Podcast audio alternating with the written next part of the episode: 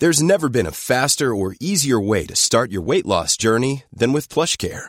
PlushCare accepts most insurance plans and gives you online access to board-certified physicians who can prescribe FDA-approved weight loss medications like Wigovi and Zepbound for those who qualify. Take charge of your health and speak with a board-certified physician about a weight loss plan that's right for you. Get started today at plushcare.com slash weight loss. That's plushcare.com slash weight loss. plushcare.com slash weight loss.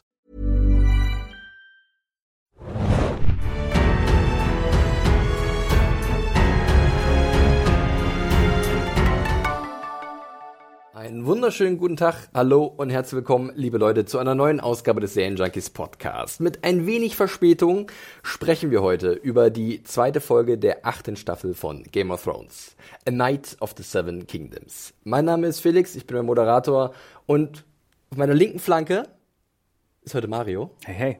Und im Gottesboot zu meiner rechten Hannah. Mit Brian und Jamie. Moin, moin. moin, moin äh, an euch da draußen. Und herzlich willkommen. Äh, ihr kennt das Spiel. Wir werden gleich voll reinstarten, die Besprechung der Episode, wo wieder mal einiges los gewesen ist, aber wie immer vorher ein bisschen organisatorisches und überhaupt mal ein paar wunderbare Worte an euch da draußen. Ich spreche mal nur für mich. Ich fühle mich wahnsinnig geehrt, was da gerade abgeht. Äh, ihr wart so unfassbar aktiv, äh, sowohl bei den Mails als auch im Kommentarbereich auf Twitter.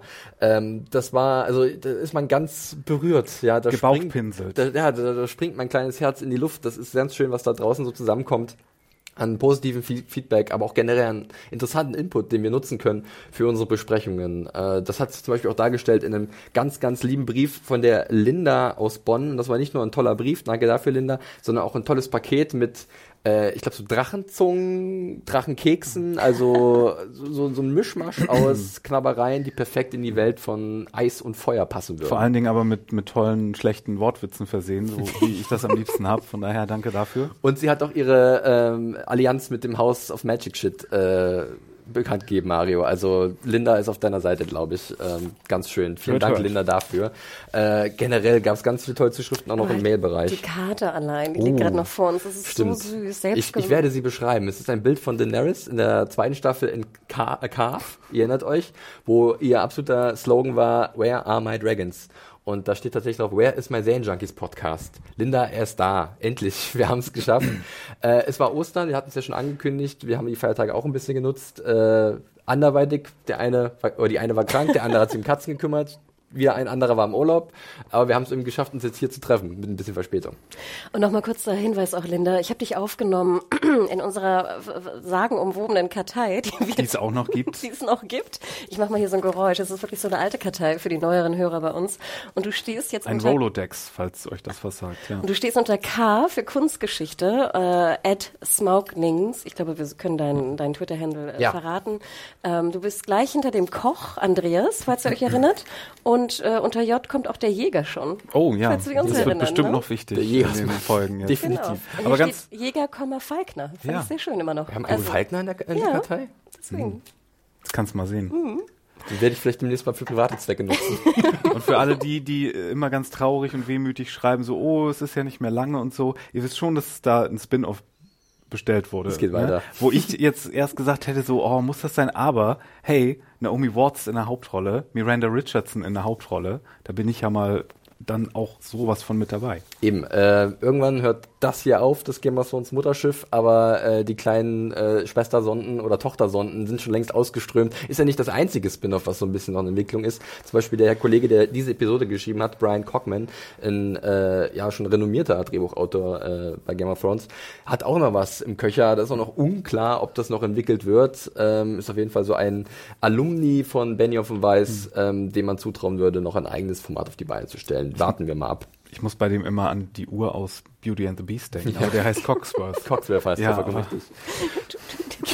ja, genau. Äh, ja, noch ganz kurz ein paar Mails. Es gab wunderbare liebe Grüße aus Wien von der Claudia. Äh, auch die Claudia oder Claudi, die sich bei unseren letzten Live-Events immer so wunderbar verkleidet hat, äh, hat uns geschrieben. Die war nämlich jetzt in Neuseeland gewesen und hat mit uns ein bisschen heimische Stimmen in ihr äh, neuseeländisches Wohnzimmer geholt. Ganz lieb. Wir haben sogar Zuschriften aus Belgien bekommen. Das finde ich immer schön, wenn man mhm. irgendwie mal so äh, aus ganz anderen Winkeln dieser Welt was bekommt. Ich meine, Belgien ist jetzt nicht extrem weit entfernt. Aber es ist mal was anderes als äh, ja, die, die äh, aus Deutschland oder so. Also das war, glaube ich, ich muss den Namen bloß finden, ihr hört mich vielleicht auch rascheln. Äh, Jana, Jana aus Belgien, danke für deine Mail. Und dann gab es natürlich auch noch von Gero äh, ein, ein kleiner Hinweis auf ein Tippspiel, das er entworfen hat, was auch sehr komplex aussah, aber nicht so kompliziert oder so umfangreich wie das, was wir letzte Woche erwähnt hatten. Also es gab eine ganze Menge und äh, ich habe mir auch wieder ein bisschen was ausgedruckt und ich werde gucken, dass ich das vielleicht dann im Laufe der Besprechung irgendwie einarbeiten kann. Äh, wir haben alles gelesen, das kann ich euch wie immer äh, äh, wirklich ähm, sagen. Aber äh, wir müssen natürlich auch wieder auf die Uhr gucken. Ne? Wir haben letztes Mal ein bisschen überzogen, obwohl ich jetzt gehört habe, die Leute wollen mehr. Aber sind wir in der Lage, noch länger zu machen, weil es schlaucht schon ein bisschen, oder? Also ihr werdet es ja hören, auch ich glaube meine Stimme. Ich hoffe, ich halte durch. Ähm, aber ich wollte auch noch mal ganz kurz geben, bevor wir in den, in ja. den Kern der Folge gehen, auch noch mal vielen lieben Dank. Ihr wart ja Wahnsinn bei bei ähm, iTunes vor allem, also auch bei den bei den Podcast-Hörern, wie viel nicht nur wie viel Liebe ihr uns geschenkt habt, wirklich über alle möglichen ähm, Handles und Möglichkeiten. Ihr wart doch sehr fleißig in den Bewertungen. Und zwar hier zum Beispiel Ilram06 hat eine wunderschöne Bewertung geschrieben bei iTunes. Wir haben hier von Van New York City 4, von Karting Minka Annika von Extrawolf, den wir glaube ich auch schon kennen, von Miss Sophie Munich, also wahnsinnig lieb. Das hilft uns immer sehr in der Positionierung auch natürlich. Also vielen lieben Dank auch äh, an alle da draußen, die so fleißig und liebevoll waren. Gut. Dann sind wir in der Hinsicht eigentlich durch. Erstmal so ganz grob, was das Feedback von euch angeht. Ähm, da gab es natürlich auch ein bisschen was zur 8-1, aber die sind immer so schnell. Da kommt immer schon was zu 8-2. Aber diesmal hatten sie auch ein bisschen mehr Vorlauf, da wir uns verspätet haben. Auch nochmal danke für das Verständnis. Ein paar waren vielleicht ein bisschen moosrig unterwegs, habe ich gesehen in den Kommentaren. Aber äh, ich möchte lieber die hervorheben, die ein bisschen Verständnis gezeigt haben und äh, uns die Treue halten und sagen, ach, da kommt schon was. Und äh, darauf haben sie sich gefreut. Und jetzt ist es soweit. Wir sprechen über A Night of the Seven Kingdoms. Wurde wie immer relativ kurzfristig bekannt gegeben, der Titel. Und ist jetzt im Nachhinein eigentlich auch ein sehr schöner Titel, wie ich finde. Äh, auch wie schon bei der ersten Folge gab es mal wieder einen kleinen technischen Fauxpas, diesmal hierzulande, äh, nachdem bei der ersten Folge Direct oder Direct TV in den USA ein bisschen früher das Ding veröffentlicht hat, war es diesmal Amazon Deutschland. Der hey. Traum von Benioff und Weiß. ja, wirklich. Die Deutschen haben es verbockt. Äh, da war irgendwie war die zweite Folge auf einmal schon am ähm, paar Stunden vom eigentlichen Release ver äh, verfügbar bei Amazon Prime zu kaufen. Ne? Auch gerade bei Amazon ja auch ein bisschen witzig.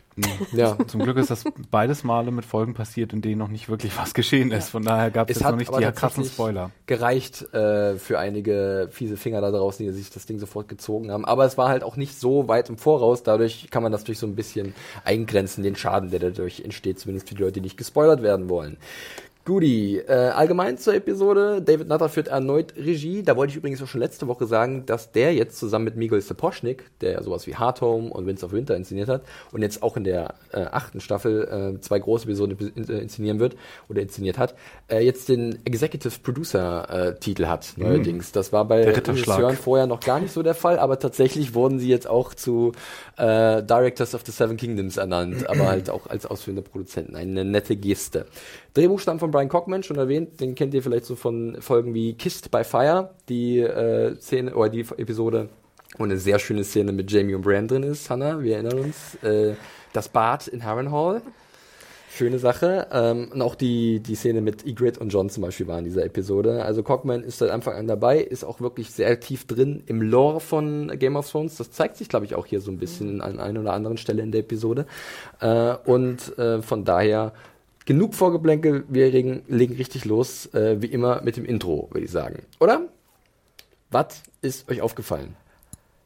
Ähm, keine Lina Headey. Vollkommen richtig. Und das war's. Also man könnte sagen, dass Last Hearth Geschichte ist. Ja, das wird komplett links liegen gelassen. Da fahren wir nur einmal drüber. Es gibt aber keine genaue Aufnahmen von diesem Ort.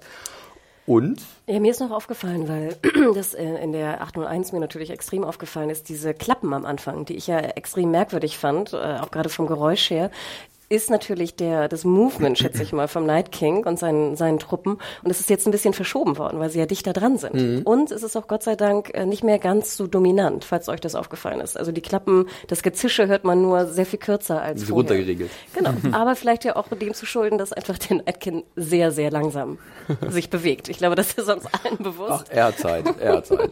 Ja, und was ähm. auch noch auffällt, ist äh, tatsächlich die Belagerungsanlagen, also die Verteidigung von Winterfell. Ne? Die, ein schönes kleines Detail, da sieht man so Speere Barriere oder sowieso äh, Hindernisse, die sich so um Winterfell aufbauen, die jetzt tatsächlich auch in der Folge dann zu sehen sind. Also das ist cool, dass sie irgendwie jede Woche jetzt anscheinend so ein kleines Detail reinbauen, was ich ganz gut finde.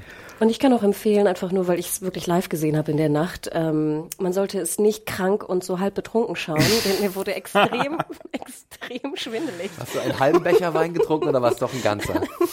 Es war so einer, wie, wie Tyrion eingeschenkt hat, so ja. einer, glaube ich. Machst du das auch immer mit warmem Bier, wenn du krank bist? Nee. Warmes Bier mit Zucker drin. Super. Ach, wirklich? Ja.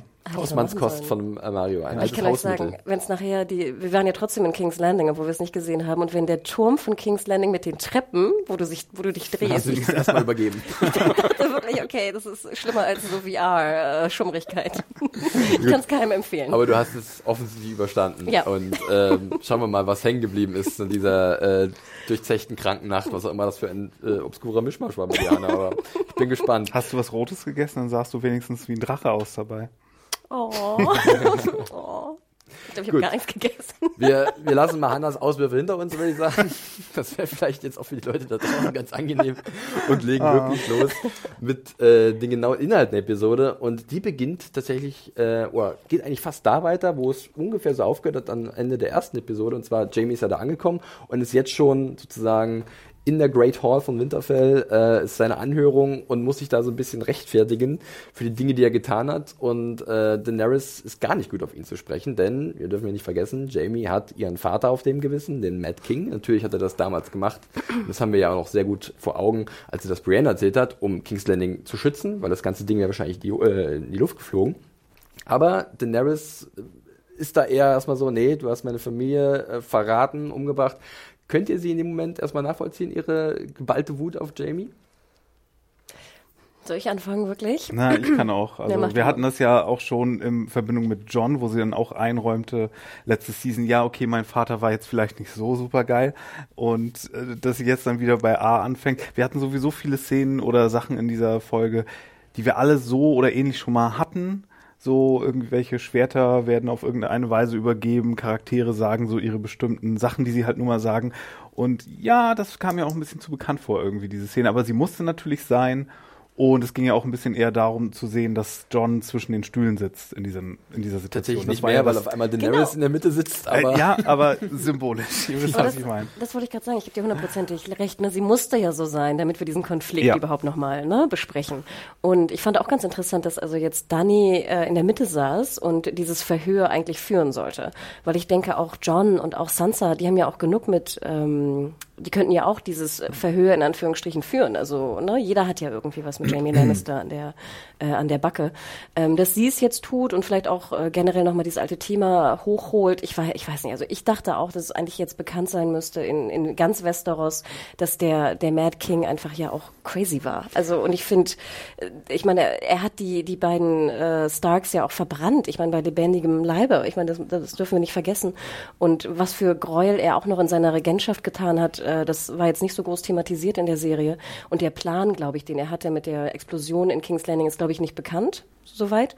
Aber trotzdem fand ich auch, das machte irgendwie nicht so hundertprozentig Sinn, aber es war sinnvoll für den Verlauf und die Anklage.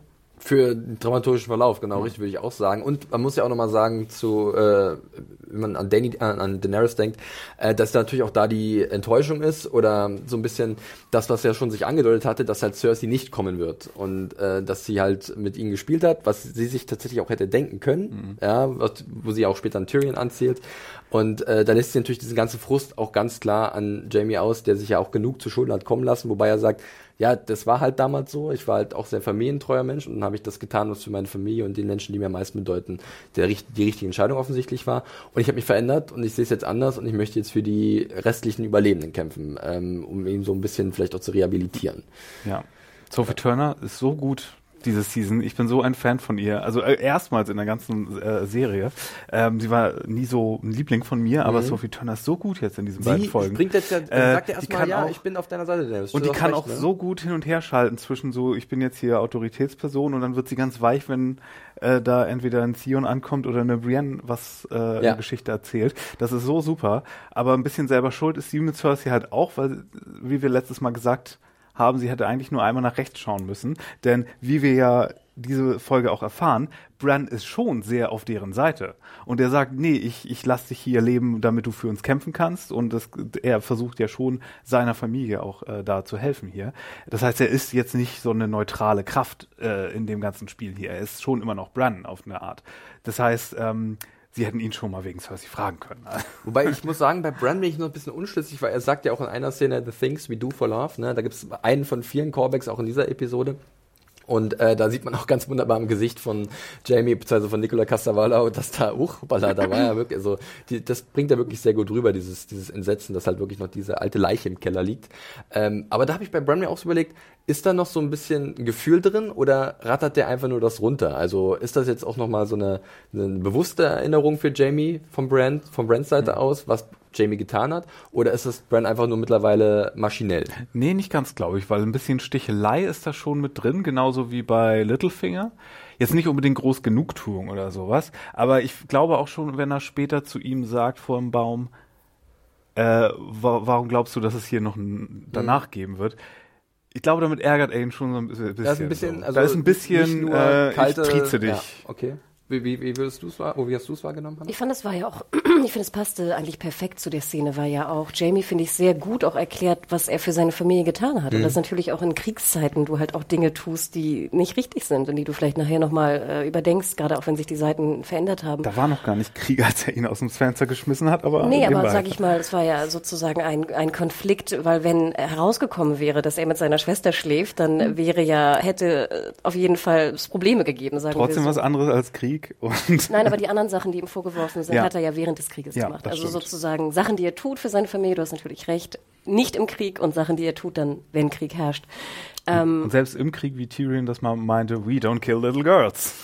oder, oder, little boys. Das meinte Eddard, meinst du? Äh, oh, Eddard hat es ja auch gesagt. Das war ja auch, er wollte ja. ja nie Daenerys umbringen. Ja. Also ich glaube, den meinst du jetzt. Ich, nee, ich meinte Tyrion im Kontext von Marcella, als er Später, genau, ja. richtig, ja. Und er begründet es ja sehr, er, es ist ja, was ich sehr liebe bei Jamie, er ist ja sehr fast sehr stringent und sehr konsequent in seinen Aussagen, denn er sagt, er tut alles für seine Familie und er hat damals alles für seine Familie getan, auch einen Jungen aus dem Fenster zu werfen, was natürlich äh, crazy ist, aber ähm, es stimmt zumindest, dass er für seine Familie alles tut und dass er jetzt sagt, ja, ich, ich kämpfe jetzt für die Lebenden, ist ja auch ein Rückschluss darauf, dass er jetzt auch bereit ist, alles für die Lebenden zu tun. Ja. Und selbst alleine in die Höhle des Löwen, in die Höhle des Wolfes Wolfes kommt, was ja auch, finde ich, ihm hoch anzurechnen ist. Ohne. Die Was er ja auch von Tyrion so genau gesagt hat. Warum sollte er denn jetzt hier sein, wenn er nicht wirklich bereit ist, uns zu helfen? Ähm, ich kann aber die Skepsis wirklich auch allerorts nachvollziehen, auch von Sansa anfangs, weil sie ist ja auch nicht dumm und sie weiß auch ganz genau, was Jamie getan hat. Und dann gibt es ja bei ihr so ein bisschen gleich die Kehrtwende, als dann Brienne das Wort ergreift für Jamie. Und ähm, da habe ich mich ganz kurz gefragt, ob diese Kehrtwende vielleicht zu schnell kommt. Aber ich muss dann auch einfach, das muss man glaube ich einfach dem Charakter von Brienne äh, hoch anrechnen, dass die halt so unfehlbar ist und es einfach ein sehr ehrenhafter Charakter ist, dem man auch wirklich dieses, diesen Glauben schenkt und der man vertrauen kann, weil sie halt das nachhaltig bewiesen hat, dass man ihr vertrauen ja. kann. Sie ist eine der ehrhaftesten Personen in diesem ganzen Spiel und wenn sie ein Zeugnis ausstellt, dann hat das sehr dann viel. Hat es mehrere Gütesiegel eigentlich, ja. ja. Also da war ich dann doch überzeugt und ich fand es auch schön, weil äh, da hat man schon diesen ersten Momente gehabt zwischen Jamie und Brienne, ähm, sein Blick, okay, die steht für mich, also irgendwie, wir haben uns da was aufgebaut, unterbewusst, bewusst, wie auch immer, eine äh, ne, ne Beziehung Beziehung, die auf Vertrauen fasst und ähm, ja, auf, da, wo ich mich auf sie verlassen kann, was man wahrscheinlich vor am Anfang oder zweite, dritte Staffel, als sie da so ein bisschen rumgeeiert sind, anfangs nicht gedacht hätte. Und auf einmal sind wir an diesem Punkt, was ich irgendwie sehr schön fand. Ja, und er hat ja, Jamie hat ja wirklich auch Brienne bewiesen dann ab Staffel 3, dass er auch wirklich ehrenhaft, zumindest ihr gegenüber auch sein kann. Und da hat er wirklich ja auch mehrfaches bewiesen. Also er hat ja auch, ja genau, mit die größte Charakter Reise hinter sich, so ja. Entwicklung. Ich überlege auch gerade, dass Jamie tatsächlich ja fast Daenerys umgebracht hätte. das dürfen wir nicht vergessen in der siebten Staffel. Also fast. Wir haben alle gewusst, dass es nicht so kommen wird, aber er hatte Stimmt, ja schon. Es kam gar nicht auf. Er, es kam nicht auf tatsächlich. ja, also er hatte ja schon die eindeutige Absicht, sie äh, der, der, der Drach, dem, den mehrköpfigen Drachen den Kopf abzuschlagen sozusagen. Vielleicht war es nur einfach irgendeine Lanze für sie und ja, gar nicht. Genau. Äh, ich, diese Lanze möchte ich übergeben als, als Geschenk meiner Treue und meiner Loyalität. Ungefähr sowas. Ja. Ja, auf jeden Fall. Aber ein schöner, sehr ich sag mal, ein Einstieg mit sehr vielen verschiedenen Ebenen, was mir sehr gut gefallen hat irgendwie. Und ähm, der dann auch irgendwie dann später natürlich seine Wellen schlägt. Und ich finde es auch ganz schön, auch was, was du schon sagtest. Ich finde, Costa Waldau und auch Gwendolyn Christie können wirklich mit Blicken auch schon so viel transportieren. Ich mm. finde, es wird auch in dieser Szene wieder so deutlich, dass es einfach fantastisch ist. Und, und abschließend, das, das Bran, die Aussage von Bran finde ich, ich fand es eigentlich ganz schön, dass es einfach nur so reingeworfen wurde. Mm. Auch wie so ein dramaturgischer Kniff, den hatten wir ja vorher auch schon gehört, zum Beispiel als Melisandre sagt irgendwie, you know nothing, Jon Snow oder ja. so. Weißt du, so diese, diese Sätze, die einfach nochmal, so habe ich das Gefühl, einfach mal rauskommen, dass man so nochmal kurz erschrickt und denkt so, oh shit, da war ja was. Aber ich würde auch eher sagen, dass Bran, das, darum geht's ihm gar nicht mehr. Ob jetzt nochmal äh, diskutiert wird darüber, warum oder das überhaupt Jamie ihm aus dem Fenster geworfen hat. Weißt du, ich glaube, das ist mehr so ein, ja. so ein dramaturgischer Kniff auch nochmal. Mhm. Das ist aber auch, das wirft eine Frage auf, die wir entweder jetzt schon diskutieren können oder später. Ich glaube, bei dir, Mario, brennt so ein bisschen auf der Seele diese Callbacks. Ähm, was jetzt in der ersten und zweiten Folge doch schon sehr oft sind. Diese verbalen Sachen, die immer wieder äh, hervorkommen oder die, also tatsächlich in der nächsten mhm. Szene zum Beispiel, als ähm, Daenerys Tyrion einen kleinen Einlauf gibt, sagt sie auch, ich suche mir eine neue Hand. Das war im Endeffekt genau das, was Robert zu Eddard gesagt hat, als er gesagt hat, ich werde nicht dafür stehen, dass wir Daenerys irgendwo in Essos umbringen. Also du hast schon sehr viele offensichtliche Parallelen, ähm, wo Leute sich vielleicht jetzt schon aufregen, zu viel Fanservice, zu viele Rückerinnerungen an das, was schon mal gewesen ist. Wie würdet ihr euch da positionieren? Ist das für euch noch, äh, hält sich das noch die Waage oder merkt ihr auch langsam, gut, dass jetzt irgendwie diese zwei Einstiegsfolgen beendet sind und wir jetzt ins Eingemachte gehen oder ich möchte mehr davon?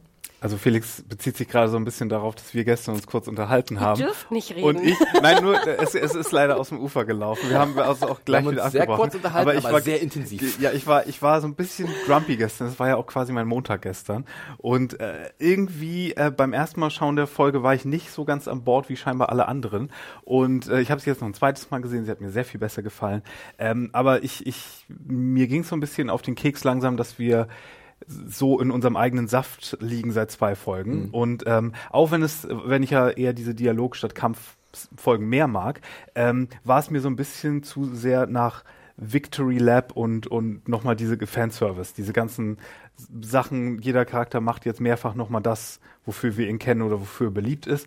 Und das war mir ein bisschen zu viel. Ich fand es jetzt in, in, aber bei den meisten Sachen beim zweiten Mal jetzt okay. Ähm, ich hätte es nur gut gefunden, wenn in diesen zwei Folgen nicht nur die Ruhe vor den Sturm gewesen wäre, sondern auch ein paar Entscheidungen mit drin gewesen wären, die Konsequenzen haben. Weil wir haben nur Informationen rumgeschoben, die wir als Zuschauer alle schon kannten auch. Und ähm, diese ganzen Konfrontationsszenen, wo mit diesen Informationen was gemacht hätte werden können, sei es jetzt im Kontext von Danny und John oder im Kontext von Sansa oder sonst oder Bran und Dings, das wurde alles verschoben oder, oder nicht gemacht. So. Und das, das war mein Problem mit den ganzen Callbacks. Aber wie gesagt, fand ich jetzt im Nachhinein gar nicht so schlimm. Und ich glaube, das ist auch einer dieser Momente, wo äh, ich so ein bisschen es den Leuten neide, die sich die ganze Staffel aufsparen mhm. und das in einem Rutsch gucken. Weil wir wollen ja sowieso nach jeder Folge irgendwie mehr und es ist nie genug irgendwie nach jeder Folge. Und beim Bingen würde mir das, glaube ich, überhaupt gar nicht so auffallen. Da hätte ich hier zwei schöne, ruhige Folgen vor dem großen Knall und da funktioniert das wahrscheinlich sehr viel besser. Vielleicht bevor ich zu meinem Fazit komme, was ich dann am Ende gebe. Nee, ich hol, hol nicht zu sehr aus. Ich wollte genau, deswegen, so ganz kurz ja. nee, Ich wollte nur ganz kurz sagen, weil diese Callback oder Fanservice und für mich jetzt in meiner Definition, finde ich, sind Callbacks in diesem Fall okay und ich finde sie sogar gut, weil ich meine, wir haben jetzt, äh, wie viele Jahre haben wir in dieser Welt verbracht, mit diesen Charakteren verbracht und ich finde, wenn sie Rückbezug nehmen auf bestimmte Sachen, so wie es in dieser Folge war, hat es mir gut gefallen. Was ich nicht mochte, war diese Geschichte mit äh, Ruder Gendry noch oder so. Das sind für mich so Fanservice-Sachen, die, finde ich, keinen Bezug haben zu dem Inhalt der der Welt und der Folge, die wir haben, sondern es ist Bezug nehmend auf den ganzen Rattenschwanz von Social Media Memes. und Theorie und Memes und Diskussion. Und das kann ich nicht ab. Und das war so ein bisschen in der ersten Folge, in der 801, auch diese, die One-Liner-Witze, die so ein bisschen in die Richtung gehen, auch was vielleicht in dieser Folge ein bisschen war mit der Größe von John. Und es tut mir fast ein bisschen leid, dass ich auch so viele Witze über die Größe gemacht habe. Dir jetzt erst auf. ja, alles gut. Es tut mir leid, es tut mir leid. Wie gesagt, ich finde ich finde so, ich dachte, kein anderer macht das. Und jetzt haut jeder auf drauf. Jetzt tut es mir fast leid, dass ich es getan habe. Aber das ist ein anderes Thema. Aber deswegen fand ich hier die Callbacks auf die Geschichte, fand ich, wirken unheimlich gut, weil die brauchen wir auch, weil diese Leute einfach so viel erlebt haben. Die Fanservice-Callbacks auf Gendrys Gerudere und so ein Kram. Ich weiß nicht, was hatten wir noch? Äh, noch irgendwie so, so Keine Eier. Keine Eier, genau einfach Aber so. genau sowas fand ich zum Beispiel, dass sie zum x-ten Mal jetzt nochmal diesen Gag wiederholen mit äh, Tormund, findet Brienne geil ja. und nee, sie reagiert nicht, wie er möchte. Das aber deswegen fand ich, war das jetzt, sage ich mal, hier auf jeden Fall ein guter Callback als Fazit, weil ich fand, es war für mich ein klassischer, das ist ein Charakter, der hat das gehört. Ich meine, er hat es ja auch gehört, The Things mhm. We Do for Love. Jamie dreht mhm. sich ja zur Seite und sagt es zu Cersei. Und das ja. sind ja die letzten Worte, die Bran hört, während er runterfällt. Also, Nein, das hat, die Stelle hat mich no? auch nicht gestört übrigens. Ich finde, das ist ja nee, Brans, nee, nee, Brans Ding so ein bisschen, ne? dass, er, dass er Leuten sagt, äh, und das, diesen Satz kann ja keiner da einordnen. Das ist, kann ja nur Jamie ja, einordnen, genau. weil niemand weiß, was dieser Satz eigentlich bedeutet, bis auf Jamie ah, und Cersei. Und das Von klingt verständnisvoll an, genau, für jeden anderen. Also ja. im Endeffekt, wenn man, wenn man es so hört, denkt man, okay, klar, logisch, für Liebe würden wir vielleicht ah. wirklich genau. schlimme Dinge tun. Nee, ähm, es ging auch gar nicht so sehr darum, sondern generell diese vielen kleinen Snippets, die es immer gibt, so kleine Momente, wo man denkt, das kenne ich irgendwo her. Und da sage ich auch, das ist halt eine Balance und manchmal bereichert das eine Episode und dann fühlt sich das gut ja. an, weil halt genau dieser Punkt mir getroffen wird, oh ja, das kenne ich, das wird ein vertrautes Gefühl und jetzt wird das vielleicht ein bisschen gespiegelt, hervorragend oder ich sehe irgendwie schon so einen Hinweis, zum Beispiel das Ding mit äh, dem, was Robert zu Eddard gesagt hat und was jetzt Daenerys zu Tyrion sagt. Robert war auch kein guter König, war ein mhm. Superkrieger, aber herrschen war nicht seins. Und ich meine, jetzt schon mal ein kleiner Vorgriff.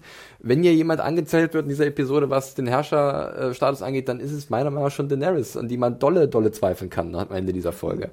Und ähm, dann ist es spannend schon zu sehen, dass man das so clever einbaut. Ne? Ja. Äh, nee, da hat ja auch jeder andere Sensibilitäten, was so was okay ist an Callbacks und Referenzen genau. und was zu viel ist. Und äh, zum Beispiel, ich hätte es irgendwie auch mehr, also äh, befriedigender gefunden, wenn wir vorher nicht dieses Previously on Game of Thrones, The Things We Do for Love und dann zwei Minuten später The Things We Do for Love. Und das ist so ein bisschen so, wir hatten das gerade. Kann halt nicht jeder davon, sie gehen ja davon aus, dass nicht ja, jeder so alles weiß wie ich weiß. Mario. Deswegen meine ich, ja, ich, ich persönlich hätte es befriedigend gefunden. Ich weiß, warum es da ja. ist und es ist, macht nichts aus. Wenn du es live schaust, übrigens war es nicht da. Du hattest kein Previously. Ja, dann. ja, da musst du halt nachts nachts oh, früh um vier, ne? Nein, um drei. Um das ist ja das Schöne. Ich muss ja einmal kurz. Gott, sage ich um vier, um drei schon, liebe Leute. Meine Güte. Dann ist ja alles gut. Ah, ja. Nein, aber kurz noch, das darf ich ja einmal sagen. Ich pup ja sehr viel rum über vor allem die Technik auch bei Sky. Aber wirklich, also wenn du es dann live über Sky Ticket guckst, bei Sky Atlantic, es funktionierte alles hervorragend. Und Punkt drei Uhr auch auf Englisch ging. Und nur noch mal auch zur Info, das war mir nämlich auch gar nicht bewusst, was natürlich hundertprozentig Sinn macht. Ich dachte immer, um drei wäre auch für die Ticket-User die Folge schon da. Aber klar, sie muss ja erst laufen. Mhm. Sprich, du musst eigentlich über die äh, Mac App schauen, damit du nicht vorspulen darfst. Weil du darfst ja das, du darfst nicht vorspulen, das Ende verraten. Ja. Und deswegen kannst du es also um, auch als Ticket-User kannst du es um drei Uhr nachts schauen, aber halt erst um vier als Ticket-User runterladen. Ah. Oder nicht runterladen, aber sozusagen, also. Ein, ein kleiner Service, äh, von Hanna für euch da draußen, die es so machen wollen. Ähm, Springen wir gleich mal weiter, weil ich gerade schon das Thema äh, Szenen, die uns irgendwie bekannt vorkommen, angesprochen habe.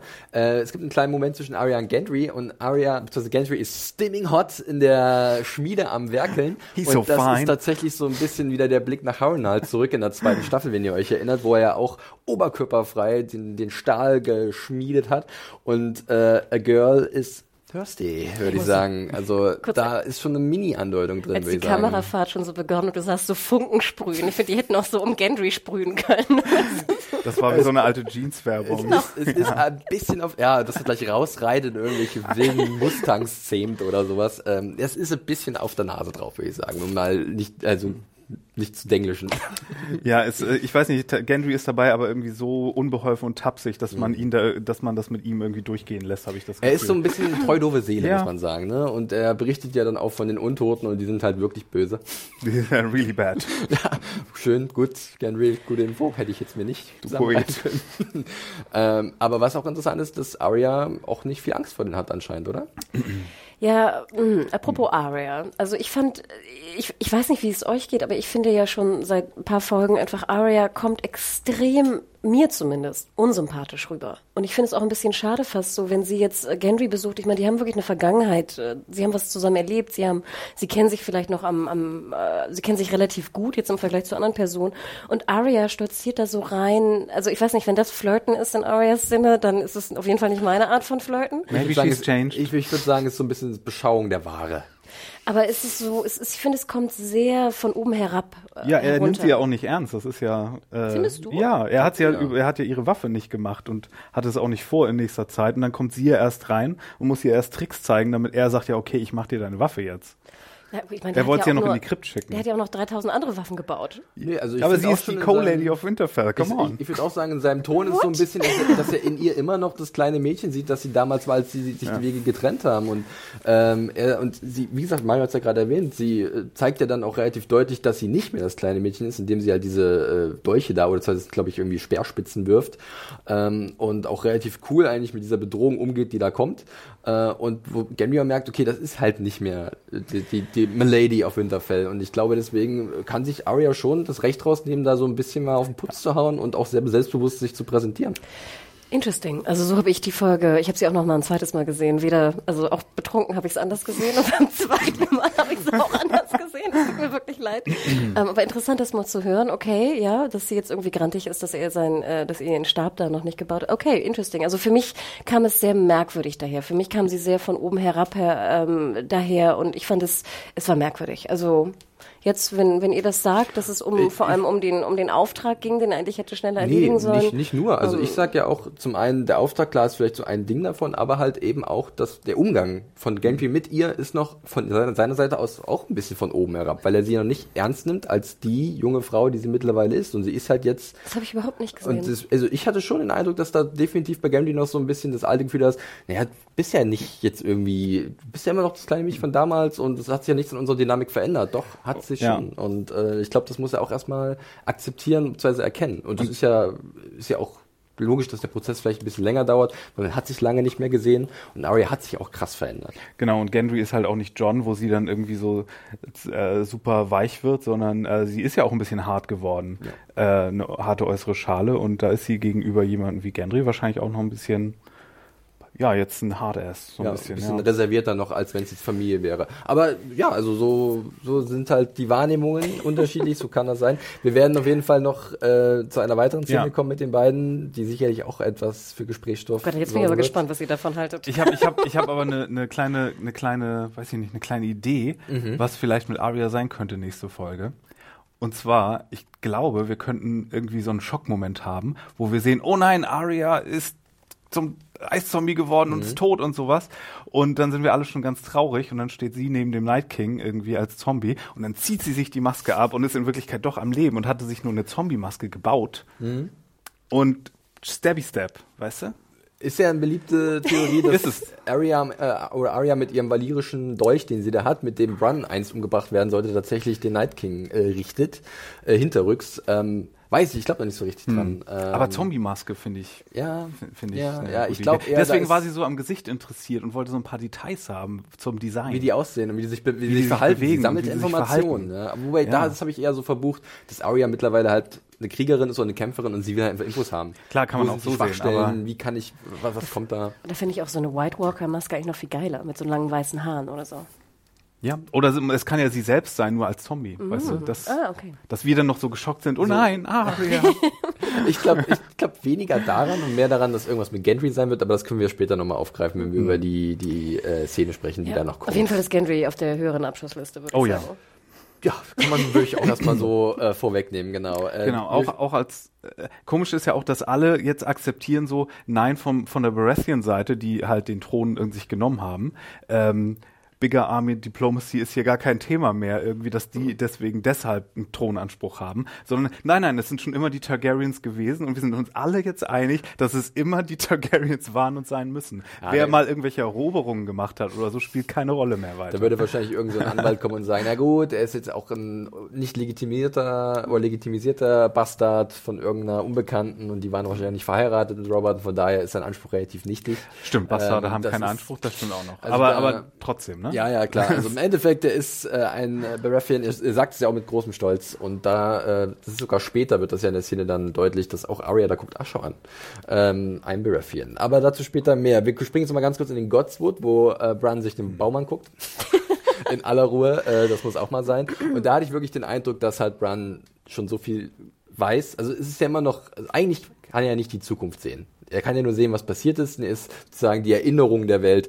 Aber dieses Gespräch mit Jamie klingt so ein bisschen nach Schmetterlingseffekt, so nach dem Motto, wenn ich dich verraten hätte, dass du das und das getan hättest, ähm, dann könntest du uns nicht helfen und hättest du mich nicht aus dem Fenster geschmissen, dann wäre ich niemals der Rabe geworden und du wärst niemals der geworden, der du jetzt hm. bist. Das wirkt schon alles so nach Big, also nach großem Plan, oder? So, dass Bran irgendwas weiß oder mehr Plan hat als andere. Er hat wie, äh, um nochmal auf Avengers zu kommen, wie, wie der Doctor Strange, hatten wir es letzte Woche schon? Ja, habe ich schon letzte Woche Ah ja, ja, okay.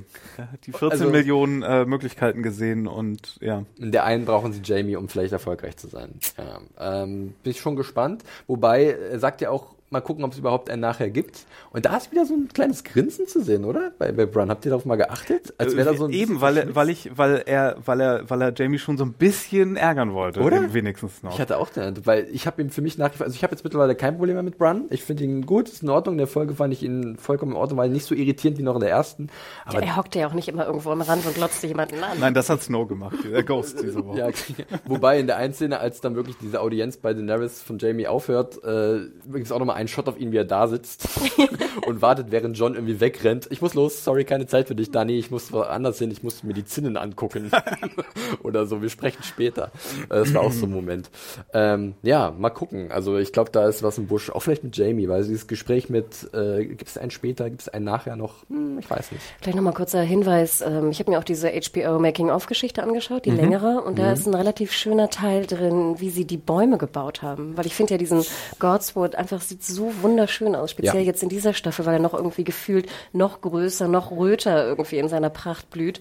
Und also wer sich dafür interessiert, kann sich gerne mal anschauen, wie die, wie die einzelnen Blätter eingefärbt das Spezialrot, wurden. das genau. gesprayt wird, ja. Und ich finde, es sieht nämlich, es sieht immer wunderschön aus, finde ich. Und deswegen, glaube ich, habe ich auch mehr auf den Baum geguckt als auf Der Baum ist wirklich super. Was ja. Brand da guckt oder ob er smirkt oder nicht. Ähm, okay, ja. na, der Baum, wie gesagt, der Baum ist ja auch wirklich schön, muss man sagen, muss man sagen. Ähm, dann gibt es tatsächlich noch so ein kleines Treffen zwischen Tyrion und Jamie. Äh, auf dem Hof von Winterfell und man sieht ganz klar, die Löwenbrut ist nicht gern gesehen im hohen Norden. Äh, irgendeiner von den Soldaten äh, zieht hörbar ordentlich Rotze hoch. Fand ich irgendwie so ein nettes Detail. Generell muss ich sagen, Winterfell wurde ja, das Set wurde ja ausgebaut. Merkt man. Äh, und das ist, das wirkt, merkt man. Und es fühlt sich so lebendig an. Ich habe es in meiner Review auch geschrieben. Überall passiert was. Und es fühlt sich so gut an, dass wir permanent da rumwandern mit verschiedenen Charakteren. Ist irgendwie so ein richtig lebendiger Ort. Und wir sehen richtig die, die Kriegsvorbereitung. Ja, wir sehen Logistik. Ja. Wir sehen, wie Essen gemacht wird. Wir sehen, wie irgendwie Bier gebraut wird. Oder zumindest die kleinen Scherben auf den Zinnen auf auch oben drauf. Ein kleines Detail. Sagen, das ist mir letzte Woche, in der letzten Episode schon aufgefallen, dass die irgendwas draufgeschmiert haben. Ich dachte, die mhm. machen neue Schindeln oder so, hier wird renoviert, was ist da los, ist das Teer?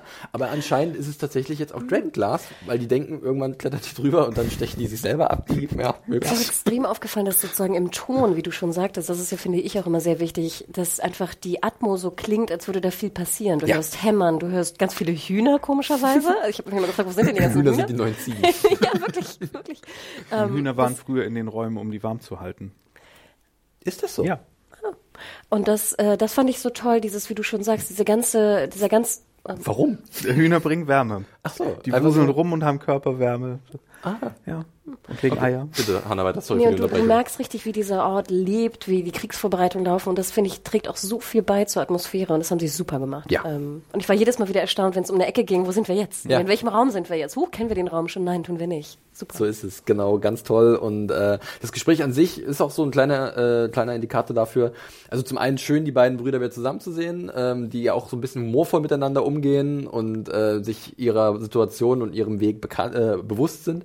Und ähm, wo auch Tyrion ganz klar sagt, dass Jamie schon immer wusste, was Cersei für ein Charakter gewesen ist. Und ähm, was dann auch ganz interessant ist, nochmal vielleicht so nur für im Hinterkopf, weil wir haben es ja schon erwähnt, Lina Headey spielt diese Woche keine Rolle, Cersei und King's Großes Minus auch für diese Groß, Folge. das ist Mario sein großes Minus. Ähm, das Thema Schwangerschaft von Cersei, das wird uns vielleicht nochmal irgendwie beschäftigen und hier wird es jetzt von Jamie bestätigt, dass sie tatsächlich schwanger ist. Das nehmen wir jetzt einfach mal so hin. Ähm, wer weiß, ob sie ihn auch wieder in der Richtung angelogen hat, aber er sagt ja auch, das stimmt und sie nutzt halt das, um halt andersweitig zu lügen, weil das so ihre Masche ist. Und deswegen würde ich jetzt einmal sagen, aktueller Stand, ja, bei Cersei kommt da was. Was da kommt, wie es kommt, ja. werden wir sehen. Ähm, und dann noch ein kleines Detail, was ich ja. jetzt habe, dass Tyrion sagt, ne, Mario wartet nur darauf, dass ich es anspreche. Ähm, bist du angetan von der Theorie, dass Tyrion als Eiszombie nach King's Landing watschelt und da äh, Cersei umbringt? Nein, das wäre jetzt viel zu plumpes Foreshadowing. Mhm. Ich bleib bei dem Elefanten. Du meinst bei dem Elefanten. Welcher, welcher Elefant? Es gibt ja keinen Elefanten. Oder meinst du Mammut? Nein, es, gibt, es wird noch Elefanten geben, keine Sorge. ich glaube, also ich, ich habe meine Zweifel, sagen wir es so. Ähm, ich denke auch nicht, dass Tyrion ins Eis zu mir runtergeht, oder? Eat Hannah? my words. Du glaubst nicht, Hannah? Nee, aber ich fand, es war ein sehr schöner, ja, es war das ein Callback. Ja, es war eine Anspielung war, auf Buchwissen im Grunde, ja. Und es war auch wieder, fand ich schön, dass Tyrion, äh, in so, in so, einem Aus, in so einer Aussage merkt man auch einfach, dass diese Welt so lebt und dass der Charakter so lebt, weil er sich natürlich Gedanken gemacht hat, haha, wenn ich sterbe, wie geil, dann ne? töte ich endlich meine... Äh, ja. scheint langsam durch bei ihm, ne? dann töte ich Aber er glaubt ja noch, sie gewinnen. Was ja Davos den besten Joke ever fand. Und ich fand, es, es hat super funktioniert. Und ja. ich liebe die beiden auch. Ich liebe diese Dynamik zwischen diesen, weil du einfach spürst, dass da wirklich Liebe und Respekt irgendwie herrscht. Ja. ja. Aber äh, er hat nicht nur Augen für seinen kleinen Bruder, äh, der, der Jamie, sondern natürlich auch für seine alte Wegbegleiterin oder Weggefährtin Brienne, die er dann äh, sieht. Und sie ist auch mittendrin in den Vorbereitungen, auch sehr cool. Dieses er, ganze Feld, überall er sieht sie nicht nur, er, er verlässt sozusagen fast dieses Gespräch mit seinem kleinen Bruder, weil er so abgelenkt ist von, von ihr. Ja. Bezaubernd. Und Brienne trainiert halt die Truppen und auch Patrick trainiert die Truppen und nutzt die Moves, die ihm Brienne beigebracht haben und hat auch ein bisschen mehr Brust raus, habe ich den Eindruck. Ja, ist jetzt Patrick hat auch neue Haare. Haare. Ja, der, das, das ist ein Sieht ganz neuer Portrait. Ja, kann singen. Und wirklich oh. alles ist volle Programme. Er, er wird morgen sterben. Ja, ja, es ist, er ist jetzt der whole Package, ja, kann wirklich ja. alles.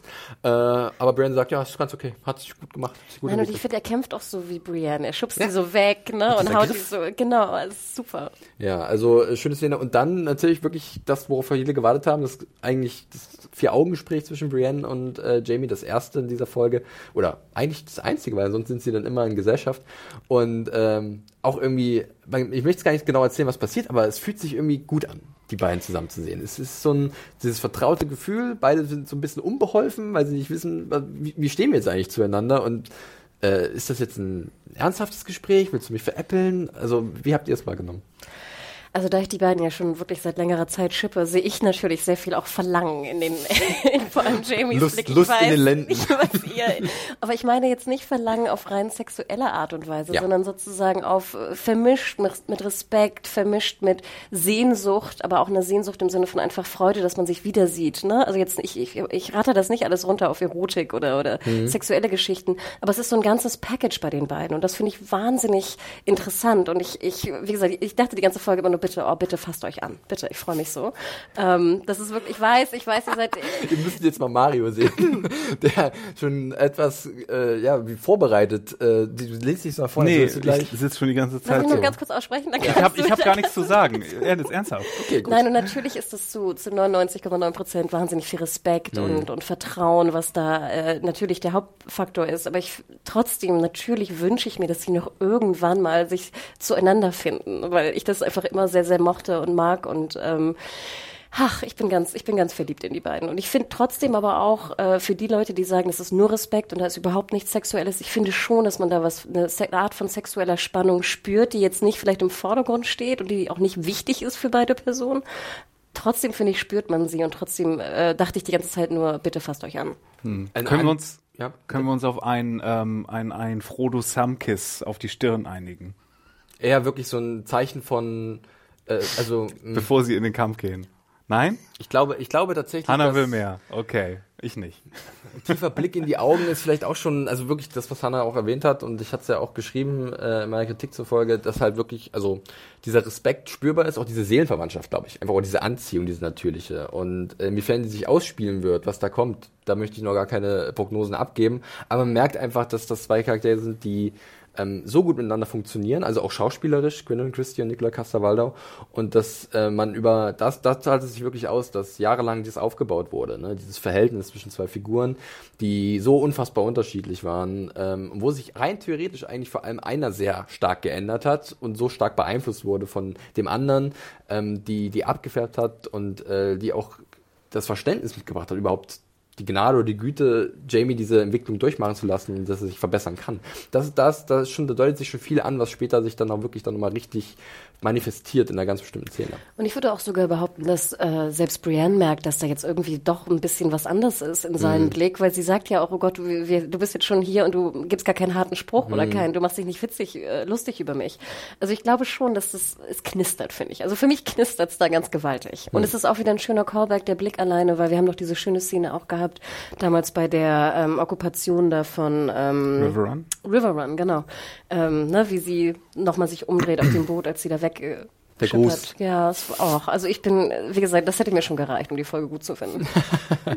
gut, Plus die nächste äh, Szene mit wir, den beiden. Wir, wir, kommen ja noch gleich zum, zum Grand Final dieser, dieser Beziehung, wenn man das so sagen äh, nennen kann. Äh, wir springen aber erst noch mal rein, äh, Winterfell, und zwar, äh, wir springen noch mal kurz zu Jorah und Dani.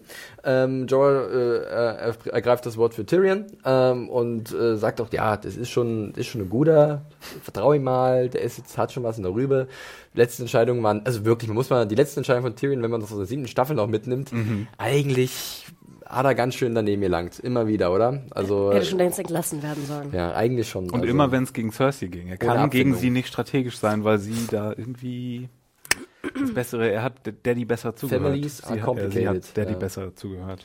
Ja, äh, aber äh, Jorah, das ist das Einzige, was er macht, so ein bisschen das Wort zu ergreifen für Tyrion. Er drückt auch Daenerys so ein bisschen in die Richtung und dafür mag ich auch Jorah so gerne, weil er halt auch eigentlich ein sehr erfahrener Kerl ist, der auch weiß, wir müssen halt auch ein bisschen kompromissbereit sein. Wenn du, wenn du das erreichen, was du erreichen willst, geh doch mal auf Daenerys zu. War so mein Eindruck, was halt zwischen den Zeilen dann so, ähm, äh, auf, auf, auf, Sansa. auf Sansa zu, ja. was zwischen den Zeilen so angedeutet wurde. Und das Gespräch kommt dann auch, aber erstmal muss John Royce den Raum verlassen und lag wieder am Boot.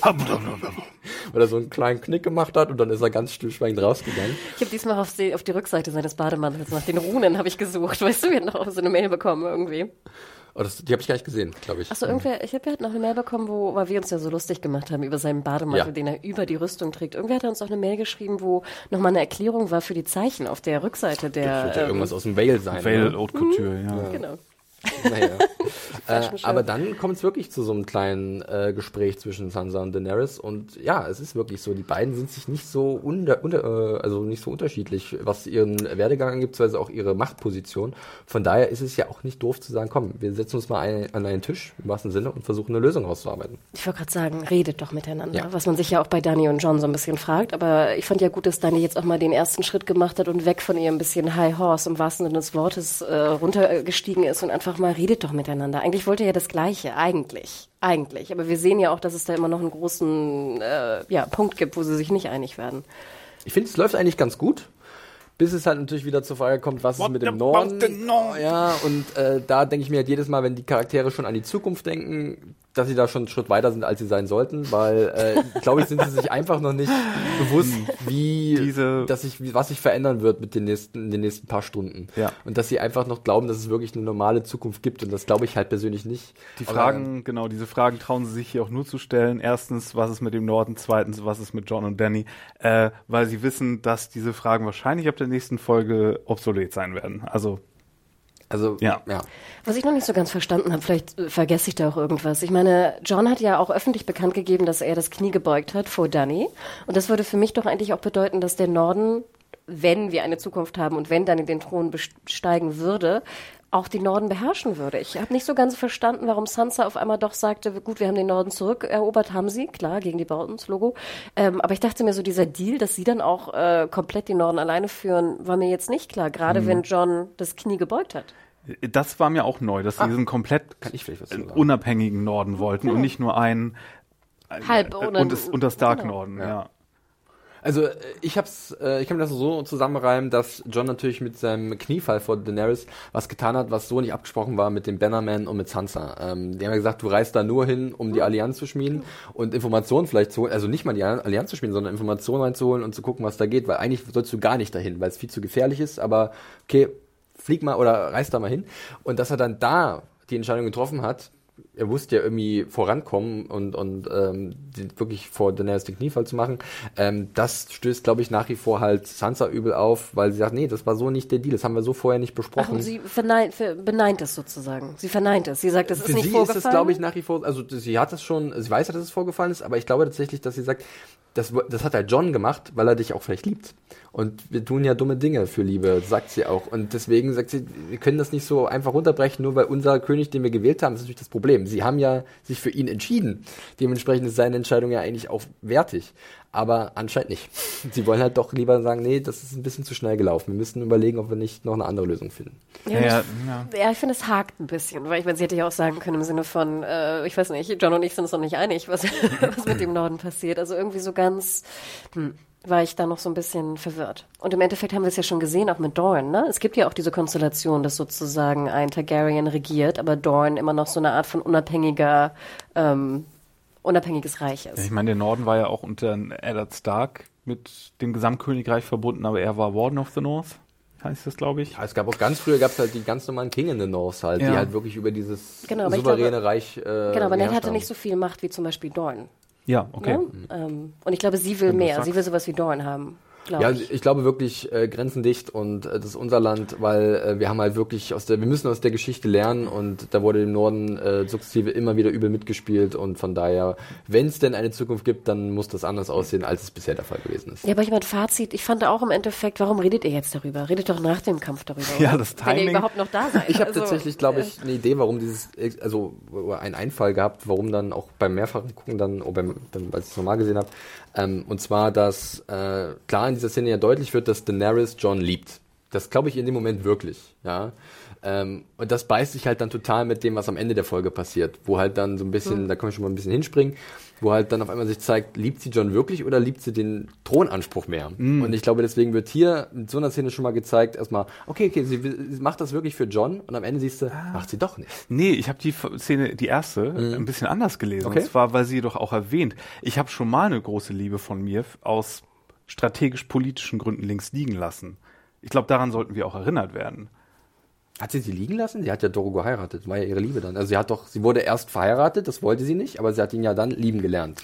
Ach so, shit. Ich so dachte nicht, ja. oh, no, oh nein, ganz dumm von ne? mir. Also, nein, ich nehme alles zurück. Ihr, jetzt hier merkt ihr an so Bullshit, dass wir das in einem durchlabern und hier nicht nur die Goldnuggets raus, nee, genau. rausholen und schneiden. Hier wird nichts geschnitten, deswegen bleiben alle Kotzegespräche und all sowas hier drin. Aber ich dachte tatsächlich an Dario. Ach so, nee, ich dachte, ja ich hatte, ich ja. habe, ich habe, das war so lange her mit, ja.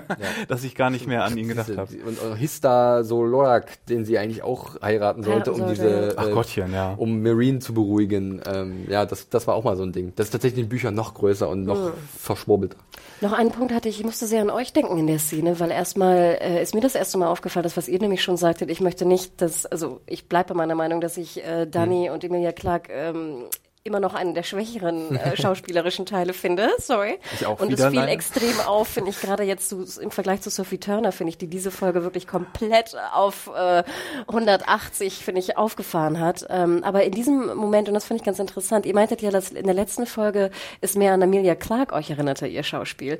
Und hier in diesem Dialog mit Sansa sieht man nämlich eine Szene, wo ihre Augenbrauen komplett out of control sind. Und das ist ja auch so ein Ding, so ein Gimmick, den sie ja auch sehr viel in so Shows gemacht hat. Ne? Sie hat ja einen sehr sie hat, sie hat sehr krass bewegliche Augenbrauen, ich weiß gar nicht, wie man das nennt. Und äh, jetzt in dieser einen Szene war es halt sehr, sehr auffällig, weil Dani normalerweise es nicht tut. Also sie bewegt ihre Augenbrauen kaum.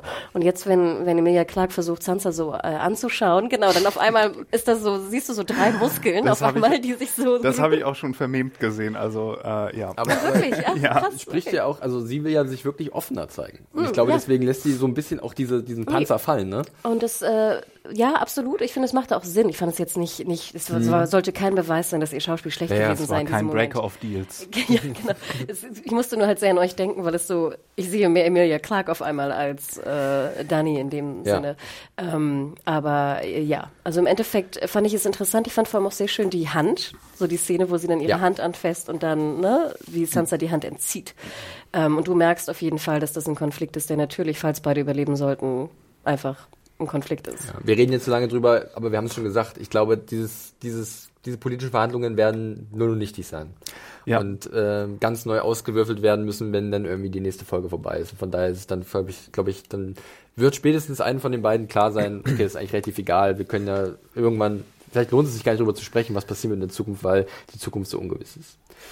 Ja, äh, dann können wir ja erstmal zumindest das Gespräch unserer beiden Königinnen, beziehungsweise der Lady of Winterfell und der Queen of Dragons, äh, uns hinter uns lassen. Und dann gibt es nämlich noch einen kleinen Abstecher direkt nach dieser Szene. Jetzt habe ich mein Zettel schon weggepackt. Äh, und zwar kommt auf einmal Theon.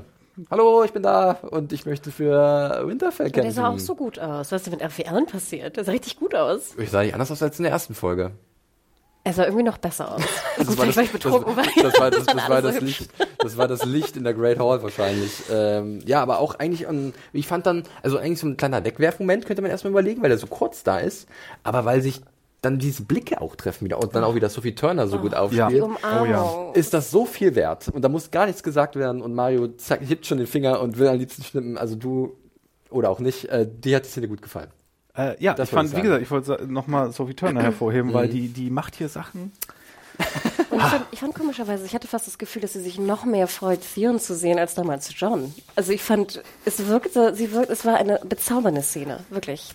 Also ja, das sind ja wirklich diese beiden äh, ja, Leidensgenossen, ne? genau. die teilweise auch zusammen gelitten haben äh, und dann unter äh, dem gleichen Mann. Unter dem gleichen Mann, genau, und äh, die jetzt einfach sich wieder in die Arme stehen. Das war wirklich eine schöne Szene und ich habe es ja auch so ein bisschen gelesen, dass ich habe dann auch noch mal beim zweiten Mal ein bisschen auf Daenerys geachtet, die ja zuerst angesprochen wird für mich war es so ein bisschen, dass sie erkennt, dass Sansa halt nicht nur so rigoros und hart und, und äh, politisch ist, sondern da ist auch ein bisschen Herz in ihr natürlich. Sie muss sich halt erst, muss halt jemand erst vertrauen können, das muss sie erst aufbauen. Deswegen fand ich das schön, dass das irgendwie gezeigt wird. Sansa ist nicht einfach nur ein harter Knochen, die macht schon und trifft Entscheidungen, die nicht dumm sind. Das ist wohl überlegt. Und wenn sie mal ein bisschen die Hüllen fallen lassen kann, also die emotionalen Hüllen, sagen wir so, dann tut sie es auch. Ja? Sie ist nur angezogen wie ein Musical-Schurke.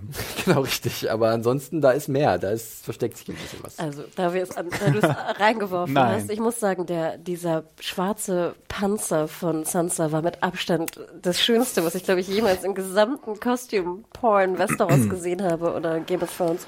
Ich fand, es war fantastisch. Sorry. Nochmal an die da draußen. Nicht, dass es mir nicht gefällt. Ich habe nur einen kleinen Witz gemacht. Und es ist auch gut, dass es in schwarz ist, finde ich.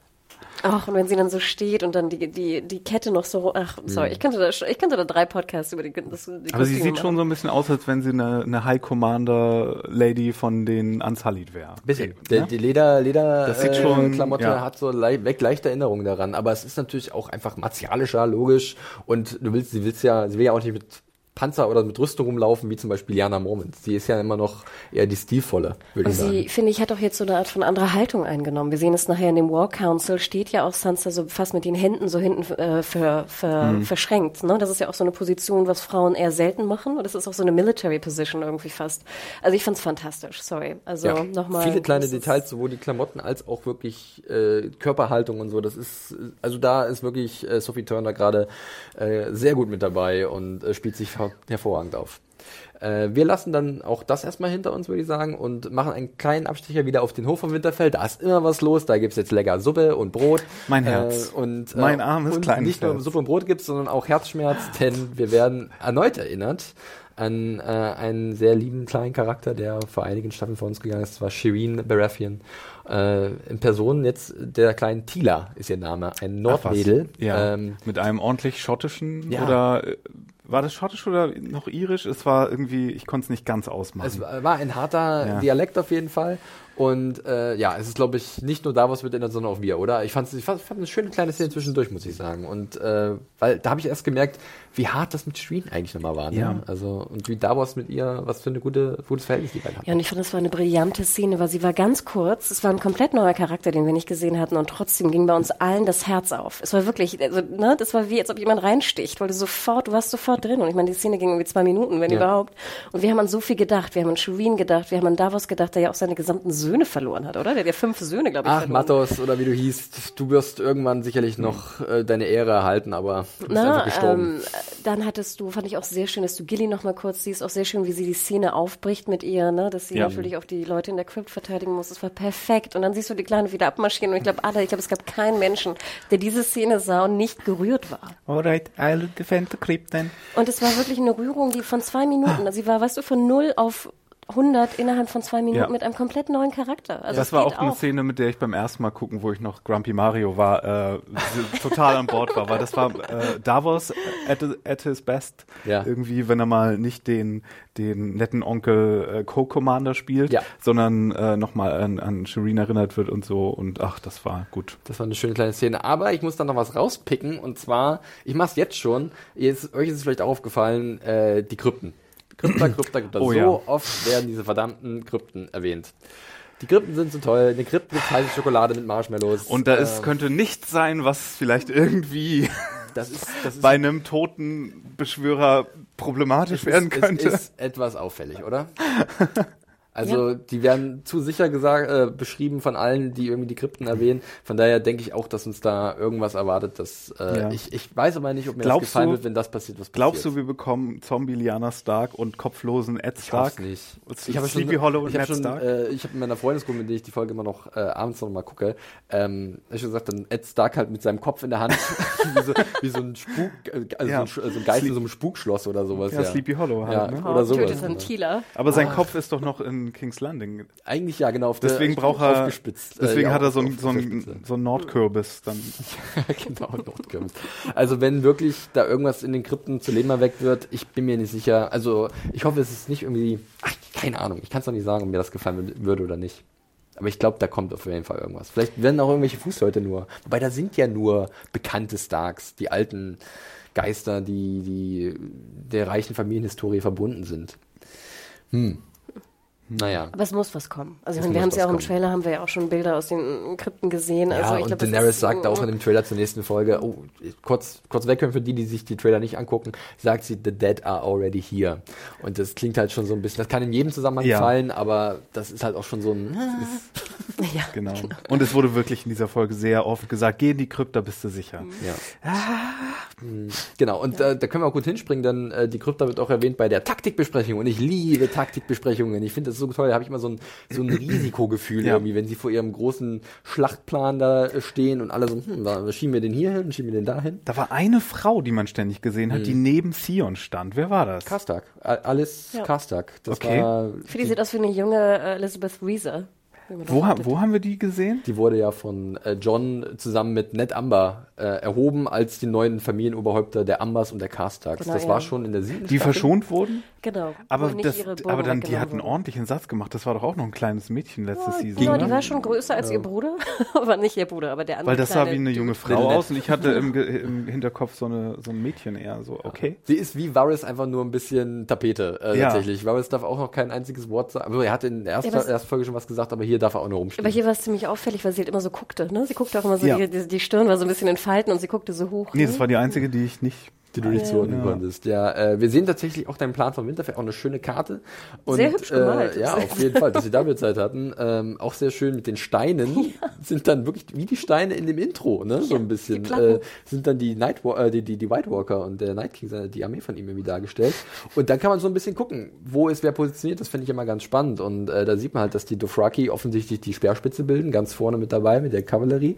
Dann ist da so eine äh, Ansalit-Masse äh, in der Mitte. Eine Wand. Ja, links haben wir äh, Vale-Ritter äh, und auch Stark-Bannermen und da wird ja dann auch Brienne äh, stehen und rechts sind auch noch mal ein paar Stark-Leute. Und die Mormons sind anscheinend in der Festung. Habt ihr das gesehen? Der Bär ist drin. Also da ist so ein oh. Spielstein mit einem Bär. Das sind ja auch nur 62 oder 65. Aber die kämpfen wenn sie noch für da zehn sind. Nord, für zehn Landmänner. Zehn normale Landleute kämpfen 62, sind 620 sozusagen.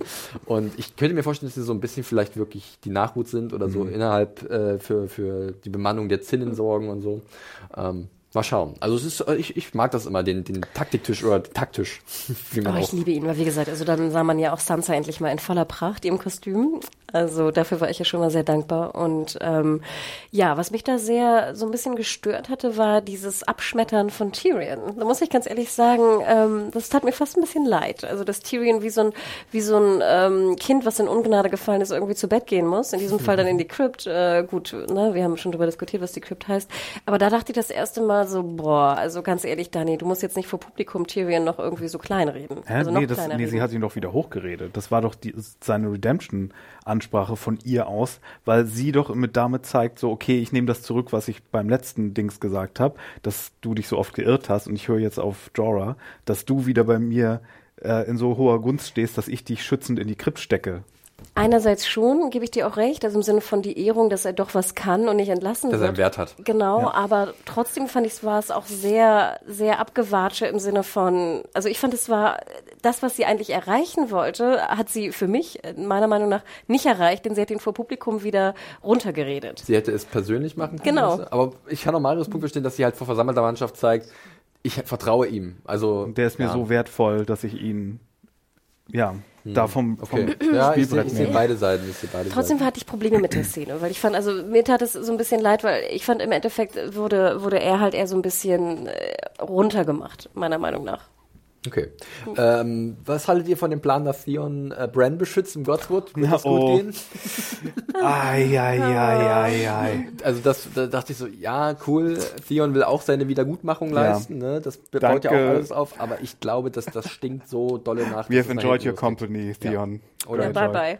Ja. Also wir machen am Ende übrigens noch eine kleine Todestombola. Mm. Da müsst ihr sagen, wen von ja. allen, wen ihr glaubt, wer, wer stirbt. Und also ich glaube, wer jetzt noch wettet, dass Theon überlebt, äh, ja, mutig. Der wird eine gute Quote kriegen, glaube ich. Hm. Besonders, er sagt sein Ironborn, das sind gefühlt für mich drei Leute. Also, also es muss ja mindestens eine Schiffsmannschaft sein. Ja, genau. Also, Aber wie viel brauchst du? 15. Also sind wahrscheinlich wirklich so 10, 15 Leute oder sowas. Ähm, na gut, wenn das reicht.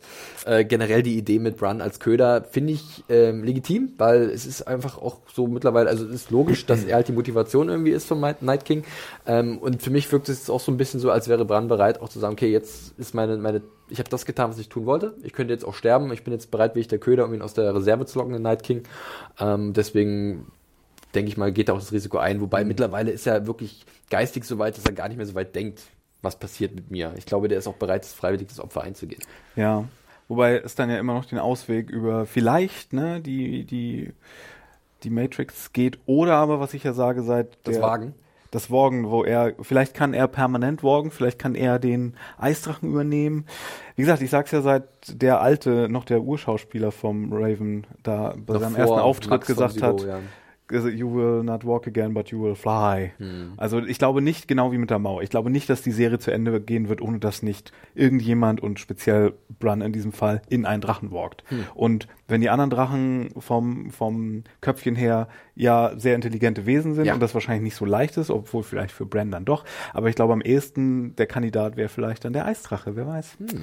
Was dann natürlich, ähm, ja, die, diese, die, diese Seite des Kampfes noch mehr OP machen würde auf einmal. Vor allem, da wir das erste Mal bestätigt bekommen haben dieses Mal, ja. dass es wahrscheinlich so ist, dass wenn du den, den, den Lich King, den ja, den genau. Necromancer, den Hauptzauberer, den Hauptvampir ja. äh, äh, tötest, dass die, anderen, dass die anderen dann. Oh.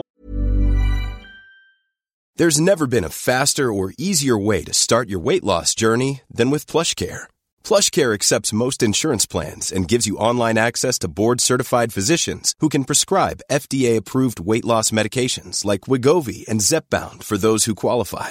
Take charge of your health and speak with a board-certified physician about a weight loss plan that's right for you. Get started today at plushcare.com slash weight loss. That's plushcare.com slash weight loss. plushcare.com slash weight loss. Fallen. Ähm, von daher ist das ja vielleicht gar nicht so kompliziert. Ich, ich bin auch fast überlegt zu sagen, dass ich meine, es wäre, alle gehen davon aus, dass das nächste Folge schlecht ausgeht, ne? Was wäre denn, wenn, wenn nächste Folge überraschend gut ausgeht? Und klar haben wir Kampf und ein paar Leute sterben, aber am Ende endet das äh, wie bei äh, Star Wars Last Jedi einfach damit, der wird einfach umgenietet und der Big Bad ist jetzt weg und jetzt habt ihr euch mit euren politischen System, äh, äh, Problemen hier weiter zu beschäftigen. Jetzt hast du so viel aufgemacht. Ja, äh, sorry. Ich gehe mal kurz rüber zu Hannah. Wo waren wir nochmal? Genau. Wir waren zum Beispiel erstmal bei ah. Bruns Überlebenschancen, die Theorie, dass er irgendwo ja. reinwalkt und dann eventuell Mario, was er gerade noch gesagt hat, was ist, wenn auf einmal der Night King nächste Woche nicht mehr ist. Ja. Okay, nee, ich finde deine Theorie mit dem, mit dem Walken, dass er in den Drachen walkt, finde ich super, würde ich gerne sehen. Ähm, ich fand sowieso ein bisschen schade, dass wir die, wir haben es angesprochen in dem War Council, mhm. was mit den Drachen eigentlich ist. Wie effektiv sie sind, das so, ist die Frage, ne? Genau, und wir haben aber jetzt nicht diskutiert, weil ich immer denke, eigentlich hätte ich viel lieber gehört, ob jetzt zum Beispiel, soll John überhaupt auf dem Drachen reiten, soll er ihn mhm. kontrollieren? Scheinbar nicht, habe ich jetzt da aus diesem mhm. Nicht-Diskutieren rausgenommen.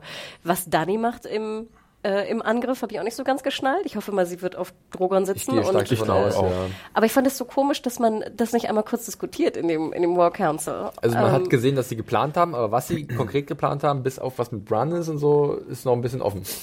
so, und dann denke ich mir, das hätte ich ja gerne, weil auch zum Beispiel Danny, ähm, die Geschichte, dass die White Walker oder der Night King ja diesen krassen Pfeil da geworfen hat und sehr gut war scheinbar in Stimmt. seiner, in seiner Zielanalyse, äh, fand ich, war, hätte man ja auch mal, also ich hätte es einfach gerne diskutiert gehabt, weil ich immer denke, du hast zwei Drachen, du hast eigentlich zwei Reiter und du hast jetzt ganz, ganz viele Whites, die du relativ schnell mit den Drachen irgendwie platt machen könntest. Aber Obacht, ne, da sind Speere und äh, wer weiß, was genau passiert. Und sie diskutieren ja auch das, das Drachenfeuer, das muss man ja schon sagen. Ähm, ich fand ganz interessant, unter deiner Review war auch ein Kommentar, dass jemand sagte, man muss sich nicht so viele Sorgen machen bei den Pfeilen von dem Night King, äh, bei den Speeren, weil ja immer bewölkter Himmel ist und die Drachen könnten ja einfach angreifen und sich dann wieder verziehen in, den, in der Bewölkung, was ich einen sehr schönen Einwand fand. Mm.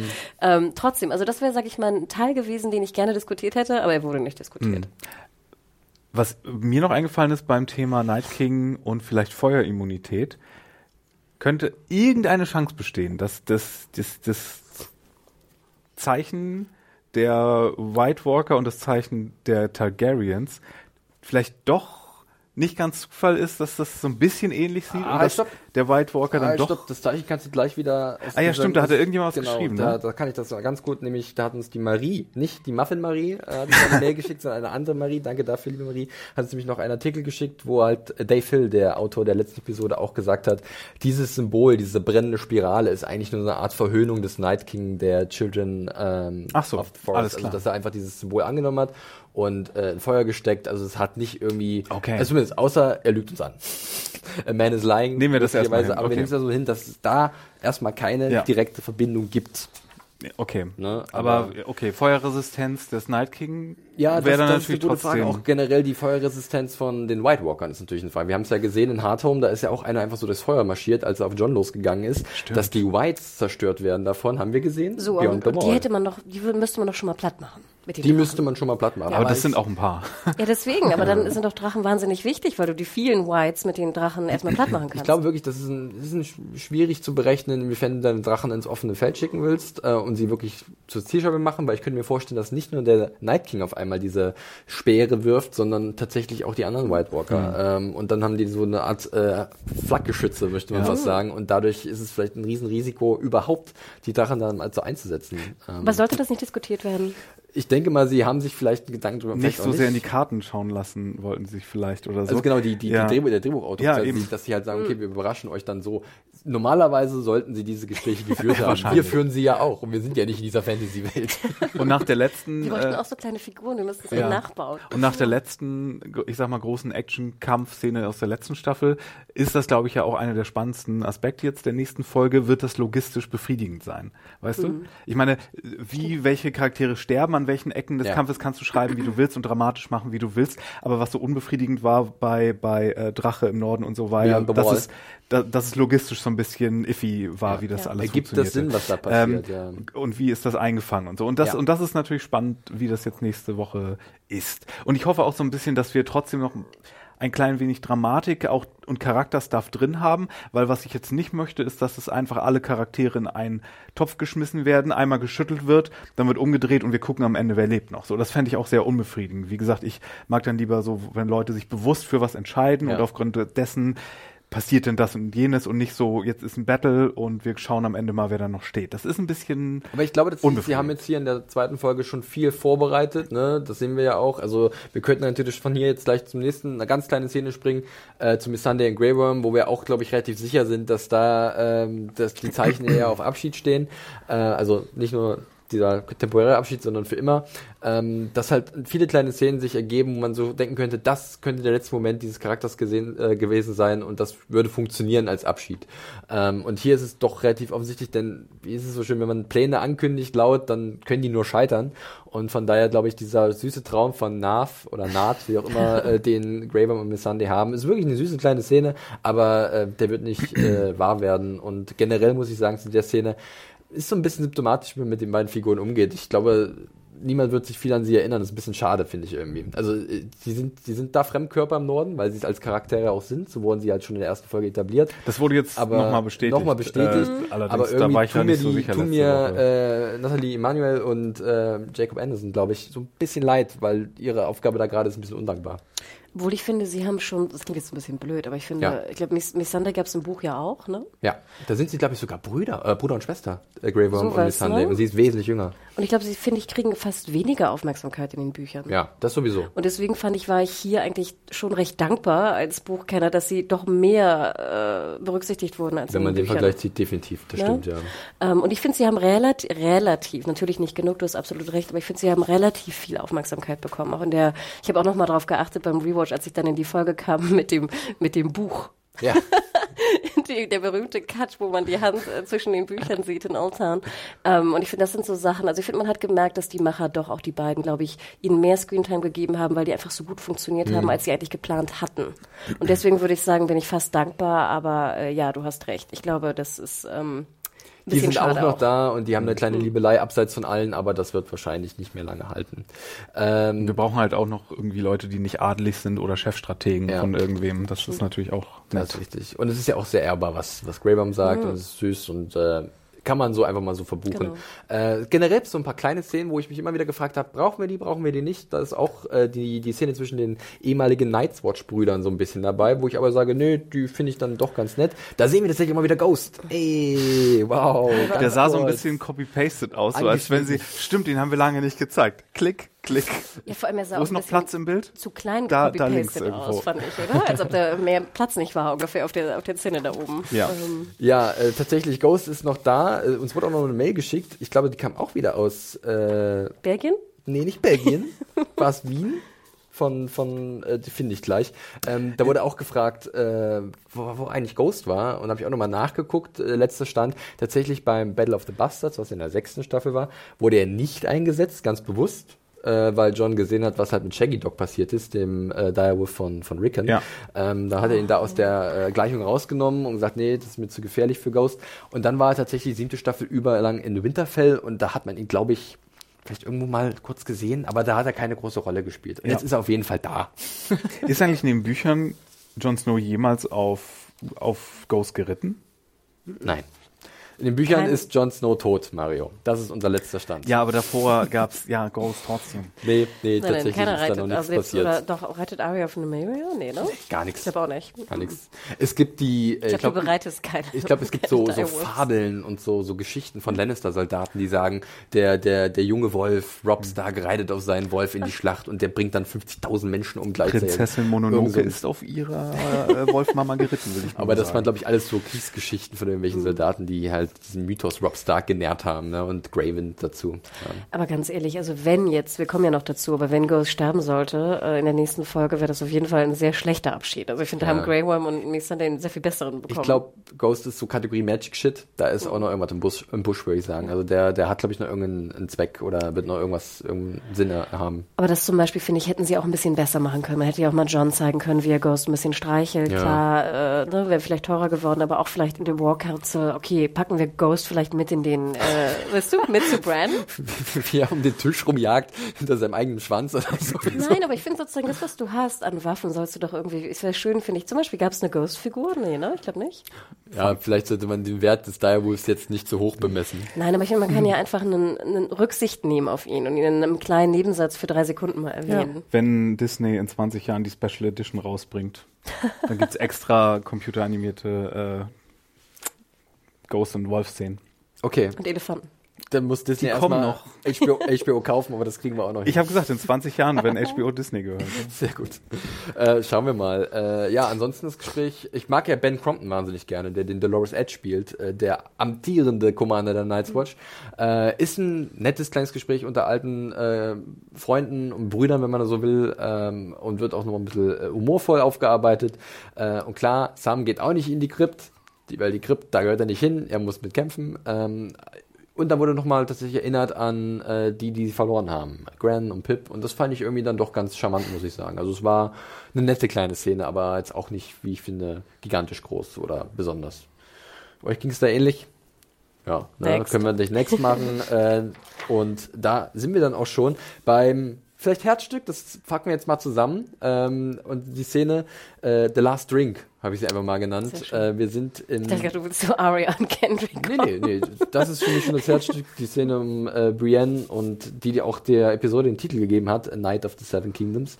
Ähm, und zwar befinden wir uns wieder in der äh, Great Hall von Winterfell und äh, ja, die Schlacht naht und alle kommen nochmal zusammen, zwei so ein paar kommen zusammen. Wir haben Tyrion, wir haben Podrick, wir haben Brienne, wir haben äh, Jamie. Tormund kommt auch noch zu Davos. Sechs Leute sitzen da vor dem Feuer und allein schon die Atmosphäre da ist fantastisch. Ich finde, man sieht da, diese, wie diese Halle eingefangen ist, von diesem Kamin äh, kommt ein Lichtschein, man hört das Knistern. Ähm, das, ich fühlte mich da sehr heimelig, muss ich sagen. Und es war, äh, ich war gleich drin in diesem Raum. Ähm, euer erster Eindruck, was David Nutter da aus diesem Moment gemacht hat? Superb. Und ich finde, das, wo wir noch darauf zu sprechen zu kommen, äh, darauf kommen, ist, es ist so schön äh, charakterkonform. Wir sehen dann, glaube ich, ja als ersten, der reinkommt, äh, Sir Davos, ne, der sich irgendwie was Warmes sucht und dann so vor dem Feuer steht. Wir sehen irgendwie Podrick, der eigentlich einen Drink haben möchte, Brienne, die eher sagt, nein, du darfst keinen Drink oder du solltest keinen Don't Drink, drink and nehmen. fight vor dem, vor dem, ähm, vor der Schlacht, ne, sie kommt doch gleich, aber okay, vielleicht einen halben Becher. Und dann Tyrion, Tyrion, das eben, weißt du, gleich einen vollen. ich finde ihn so putzig, wenn er leicht angetrunken ist. Da hat er immer so ein verschmitztes Lächeln und steckt so die Zunge ein bisschen raus. Ne? Und es ist so, es ist so, es ist einfach unfassbar rund und mhm. unfassbar warm, wie du schon sagtest, in diesem Raum und dann natürlich Tom und wenn er den Stuhl allein schon so brutal ranzieht, ne, und es ist, ich, ja, du hast absolut recht, es ist so fantastisch, die Szene. Auf allen Ebenen. Winterfell kann auch gemütlich sein. Winterfell kann auch gemütlich sein, tatsächlich. Und äh, tatsächlich dieser erste Teil dieser Szene, der dient auch dazu da, so ein bisschen aufzulockern, ne? diese Dynamiken auszutesten. Äh, es kommt dann ja auch zur Geschichte von Tormund und du bist in dieser Folge ja nicht der allergrößte Tormund-Fan gewesen, Mario, hast du mir ja gesagt. Ah, nee, nimm das mal. Das nehmen wir wieder alles, raus. Äh, ich zurück, was ich gestern. Ähm, ich fand's, ich fand's amüsant, weil es passt halt zum Charakter und äh, wie er sich schon immer präsentiert hat. Ich erinnerte mich so ein bisschen auch an seine Geschichte, als sie, das war am Ende der vierten Staffel, als sie kurz davor waren, Castle Black anzugreifen, hat er erzählt, ähm, dass er mal mit einem Bären, oh nee, zwischendurch irgendwann, er hat mit einem Bären geschlafen oder so. Er hat niemals mit einem Bären geschlafen, sagte Grid damals. Und ähm, das ist irgendwie, Tom ist halt jemand, der halt ein bisschen laut, äh, ja, Sachen von sich gibt, mhm. angibt und er möchte natürlich auch Brienne ein bisschen beeindrucken. Ja. Also da, da ist You must excuse so the flights of fancy, it's dreary in the North. Und es ist ja genau das angetreten, was ich mir so ein bisschen wollte, was ich mir erhofft hatte, dieses drei, diese Dreiecksbeziehung, dass also jetzt äh, Tormund natürlich schon auch realisiert, dass jetzt äh, Brienne da sitzt mit Jamie und dass da einfach ein Konkurrent auf einmal äh, mit dem Spiel ist. Ähm, ach, fantastisch. Aber Jamie hat sicherlich nie die Milch, die Muttermilch einer, einer Riesin getrunken. da gehe ich stark von aus. Ähm, und er hat ja auch ein prächtiges Trinkhorn dabei, der gute Tormund. Äh, also von daher. Du siehst doch, wie er wirbt, ne? Er wirbt um sie. Und er, er fragte ja auch vorher schon, ne? Where's the tall woman, als er fight you so hard. Später, Mario. Später. Was? Wir sind, wir sind gleich oh, wir sind in der Szene. Ja, wir sind jetzt auch gleich in der Szene. Es ging jetzt bloß noch generell darum, du hast es erwähnt, Davos kommt dazu. Und dann machen wir jetzt erstmal schon einen Sprung zu der Szene, die du gerade angesprochen hast. Äh, dazwischen kommt eigentlich noch was anderes, aber wir bleiben gleich mal in diesem Raum, weil wir ihn nicht mehr verlassen wollen. Der ist so schön kuschelig und intim. Und nach all diesen lustigen kleinen Späßen unter den Charakteren, die sich so ein bisschen aufgezogen haben oder alte Geschichten ausgetauscht haben, wird es dann nochmal unfassbar emotional und es geht in die Tiefe. Und das fand ich so wunderbar in dieser Szene, weil man hätte es einfach belassen können bei diesem klassischen Banter, wie man so schön im Englischen sagt. Einfach diese tolle Dynamik unter ganz verschiedenen Figuren, die vielleicht sich so noch niemals gesehen oder getroffen haben. Aber jetzt geht es um das Thema ähm, ja, Brienne und äh, warum sie eigentlich kein Ritter ist. Ja, und das wird ja auch fast von, von Tormund äh, initiiert, indem er sagt, fuck Tradition. Ja, warum, wieso darf eine Frau kein Ritter sein? Und äh, ich fand es auch interessant, dass der Brienne ja auch sagt, ich wollte nie ein Ritter sein. Und dann gibt es so diesen kleinen Shot auf Podrick. Podrick, ja. Also, Come on. Come on. Also, aber es war so ein verständnisvoller Blick, weil er hat sie auch kennengelernt. Und Brienne war immer so bescheiden und sagte, sie wollte offensichtlich nicht die Anerkennung haben, aber mhm. eigentlich schon. Ja, und wir erinnern uns ja auch noch sehr gut, ich glaube, es war sogar in, war es in der ersten Staffel hier mit Renly, wo sie doch da in die Rainbow Guard irgendwie wollte. Ja. Auch noch sehr witzig, ja. dass sie Rainbow Guard heißt. Ähm, und sie durfte halt nicht, ne? Sie durfte nicht. Sie wurde immer belächelt und äh, klein gehalten und hat eigentlich mehr als jeder andere nachgewiesen, äh, zu was sie imstande ist und was für ein aufrichtiger und ehrenvoller Charakter sie ist. Und äh, dann ist es eigentlich eine schöne, eine schöne Wendung, dass halt dann wirklich Jamie diese Aufgabe übernimmt, sie zum Ritter zu schlagen. Und äh, da wurde es ein bisschen staubig, äh, da wo ich die und Folge gesehen habe. Hier auch wieder, und das finde ich halt so schön, es wird auch wieder initialisiert von Jamie. Ja. Ne? Es ist nicht Podrick, er weiß es ja bestimmt auch, oder Tyrion, dass er sagt, hey, hey, du bist doch ein Ritter, ne? Ja. mach du sie doch zum, zum Ritter. Nein, Jamie sagt es selber von sich aus und das finde ich unheimlich schön auch. Es hatte sich ja schon so ein bisschen angedeutet äh, beim ersten äh, Vier-Augen-Gespräch zwischen den beiden in dieser Folge. Ähm, da hat ja Jamie auch sein, sich angeboten, unter ihr zu dienen. Das war also ein bisschen gar nicht mal so dass es darum geht, dass sie jetzt das Kommando übernimmt, sondern so, dass er einfach ihr nochmal Respekt sagt, dass ich bin einfach auch kein guter Kämpfer mehr und du bist es. Und ich vertraue in deine Fähigkeiten, ich vertraue in das, was du bisher geleistet hast und deswegen würde ich, wäre es für mich eine Ehre, unter dir zu dienen, beziehungsweise dir zur Seite zu stehen, wenn es dann um den Kampf geht. Und da war schon das erste Mal so, boah, und jetzt kommt halt das, was dann auch wirklich wundervoll eingefangen ist und äh, wo halt auch so viel im Gesicht von Gwendolyn Christie passiert, ähm, dass ich dann einfach auch genauso wie sie dieses, dieses breite Grinsen, diese Träne im Gesicht, sage, schön. Und jetzt wirst du sterben. also vielleicht noch nicht, aber es ist wirklich so, fuck, was macht ihr? Nee, mir kommen jetzt schon fast die Tränen, wie sie sich dann wieder hinkniet. Und dann siehst du ja auch so kurz die, die Schwertspitze von, von äh, Jamie, äh, die so kurz die, die Schulter berührt natürlich. Mhm. Und auch die mhm. Sätze, die er sagt, die scheinbar diese, diese äh, Ritterschlagsätze sind. Aber ich dachte auch so, ja, bitte, bitte. Allein diese, diese Berührung des Schwertes auf der Schulter, finde ich, war schon so, es hatte, es hatte schon so viel Gefühl allein in dieser Szene drin, dass ich schon, ich war, äh, ich war sehr happy. Hattet ihr das Gefühl, dass die Ritterschlagansprache gekürzt war? Weil wir haben ja nur drei der ich sieben. Ich hatte auch erst gedacht, dass da mehr kommt. Ja, drei der sieben Gott-Aspekte. Hm. Ich habe mich gefragt, ob, ob, es, ob es auch Fakt ist, dass es halt nur drei Erwähnungen finden, weil vielleicht die anderen nicht so ganz passen auf Ritter. Es geht ja die Mutter.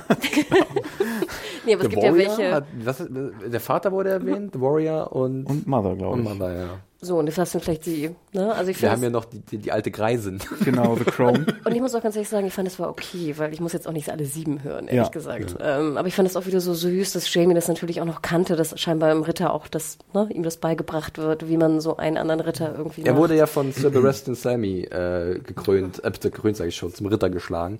Und ich glaube, was schon vor der Schlacht auf Pike, die wir nie gesehen haben, von der man immer wieder erzählt wird, oder war es währenddessen, äh, als er sich da seinen Sporen verdient hat? Äh, in den Büchern war das, glaube ich, ein bisschen genauer besprochen. Das könnt, könnt ihr mir gerne nochmal eine, eine Mail schicken oder so einen Hinweis, wie es war.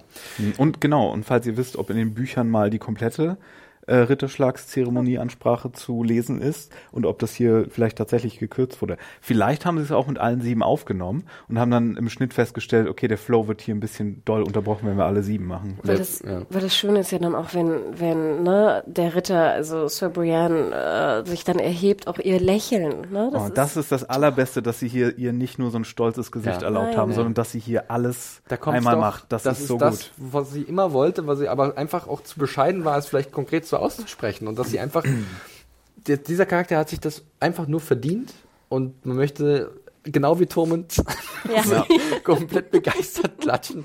Der war, ich fand ihn so putzig dann auch, weil er, da ist auf einmal diese, dieser Gedanke von ihm, dass er gerne mit Brienne zusammen wäre, so weg, sondern er freut sich einfach für sie. So, hey, cool, was ist gerade passiert? Toller Moment. Tyrion kommt im Wein, äh, Night of the Seven Kingdoms, es mhm. war eine super Stimmung im Raum. Und alle, ja, Genau, die Andacht, mit der auch alle äh, da zuschauen. Das ist so wie in anderen Serien, wenn ein Kind getauft wird ja, oder sowas. Ja. Und wir haben uns heute hier versammelt. Ja. nee, und ich fand, wie gesagt, es war jetzt auch kein Fanservice, weil es einfach komplett 100% bei allen Charakteren komplett charakterkonform war. Ja. Und das war so schön. Und deswegen funktioniert es auch so super gut auch selbst Tormunds äh, Craziness und Tormunds äh, auch Geschichten ist einfach 100% charakterkonform. Sehr schön. Ja, eine tolle Szene. Äh, vielleicht auch eine mit der besten Szenen, die es of Thrones jemals gab. Lehne, lehne ich mich mal weit aus dem Fenster. Die ist schon sehr weit oben mit dabei.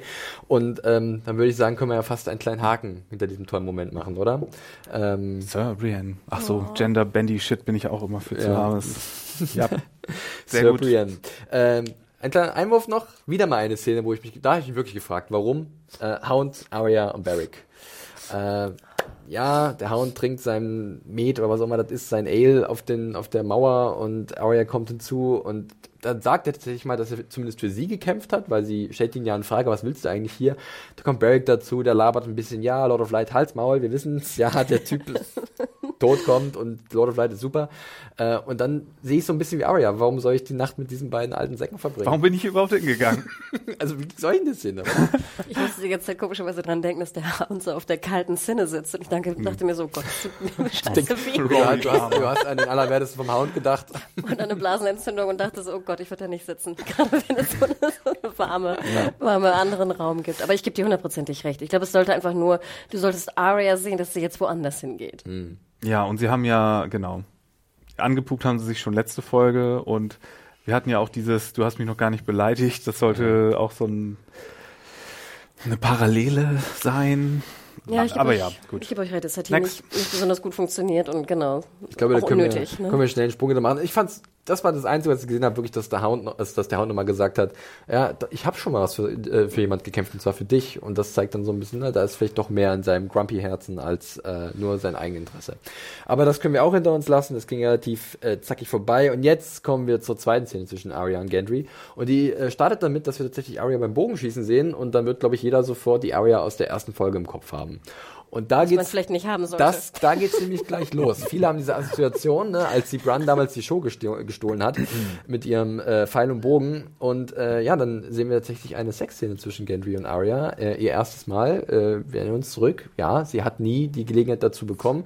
Ähm, sie wurde als junges Kind traumatisiert, äh, hat sich dann auf die Flucht begeben, ist durch die Lande gezogen, hat Mord und Totschlag gesehen, äh, ist auf einen anderen Kontinent gereist, wurde da ausgebildet. She was a ähm, fighter, zu einer, ja, zu einer, zu einer äh, Assassinen, äh, sondergleichen und jetzt sie zurück und ja, der Tod steht vor der Tür. Sie blickt ihm zwar entgegen, aber bevor der kommt, sollte man vielleicht noch mal wissen, was das Leben vielleicht noch so zu bieten hat. Äh, die Szene hat ein bisschen für Aufruhr gesorgt, würde ich mal behaupten, bei einigen Leuten. Ein bisschen ist vielleicht eine kleine Untertreibung. Wie ging's euch? Habt ihr erstmal bewusst damit gerechnet oder habt ihr erwartet, dass zwischen Gendry und Arya noch was kommt? Ich war überrascht. Ich hatte keine Sexszene äh, erwartet. Ich dachte, das, das spielt sich so langsam hoch, mhm. auch vielleicht während des Kampfes sogar ja. noch. Ich dachte, das wird erst sehr viel später abgeerntet. So habe ich habe ich nicht erwartet. Ich habe allerdings einen Tweet gesehen. Ja. Äh, das war ein englischsprachiger Tweet. Ich weiß überhaupt nicht von wem, aber der das ganz gut zusammengefasst hat, finde ich. So, es, äh, der hatte geschrieben, es ist okay, es seltsam zu finden, weil man Arya als Kind kennengelernt hat. Mhm. Und es wäre es wahrscheinlich auch, wenn Brun oder oder Rickon jetzt auf einmal eine Sexszene gehabt hätte. Ähm, aber dann zu verhandeln, irgendwie, ob das äh, ob das okay ist oder nicht, ist vielleicht noch ein bisschen mehr awkward als die Szene an sich. Also wenn man jetzt ewig diskutiert, ob, ob jetzt Macy Williams eine Sexszene haben darf. Mhm. So, ich hoffe mal, da ist, läuft es nicht besonders unterdrückerisch am Set von Game of Thrones ab. Ich hoffe, äh, das ist eine mündige junge Frau, die das selbst entscheiden kann, ob sie Sexszenen macht oder nicht. Kann ich sogar kurz anwerfen? Sie ja. wurde sogar gefragt, wie viel ja. Haut sie zeigen will von Benioff und Weiss und das war ihre Entscheidung. Okay, und, ja. Äh, also und das war das letzte, was ich gelesen habe. Kein Kappa-Double? Soweit ich das jetzt verstanden habe, nicht, nein. Daran also, hatte ich gar nicht mehr gedacht, aber es sah auf jeden Fall nicht shady Moment, aus. Im ersten Moment dachte ich auch an Körperdouble so ein bisschen, nee. aber was ich gelesen habe in einem äh, Artikel nach äh, der Episode war, dass tatsächlich da die beiden Macher ähm, ja, sehr sensibel mit umgegangen sind und auch ihr die Wahl gelassen haben, wie viel sie zeigen möchte. Ähm, also wenn da nicht mal der Shot von hinten gewesen wäre, diese Silhouette so ein bisschen, mhm. dann wäre es auch so gewesen. Also ich kann ja sagen, was ich empfand, als ich sah. Weil ich wirklich dachte, oh Gott, bitte nicht. Ich habe wirklich gedacht, bitte, bitte, bitte, bitte, bitte, nicht. Und ich musste so halb, weißt du, wenn du so die, die Hände vor die Augen hältst und denkst, ich dachte so, oh Gott, bitte nicht, bitte nicht. Ich bin auf das Warum gespannt. So, und ich glaube, hm. ich, ich hoffe mal, dass es auch eine Verbindung ist, einfach dieser Rückbezug zu dem, weil ich ja auch gerade den Rewatch gemacht habe. Also ich hm, hatte diese, hm, diese erste hm, Folge noch sehr stark in Erinnerung.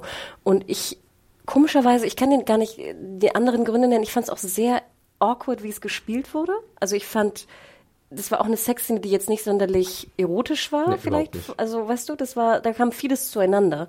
Ähm, ich fand, das wirkte sehr, auch nicht so charakterkonform. Klar, wir hatten, da war auch eine große Diskussion oder in der Review, dass es hieß, oh, sie ist doch ein Teenie und will das unbedingt nochmal erleben und das machst du doch, wenn du Teenie bist, bevor du morgen stirbst, so ungefähr.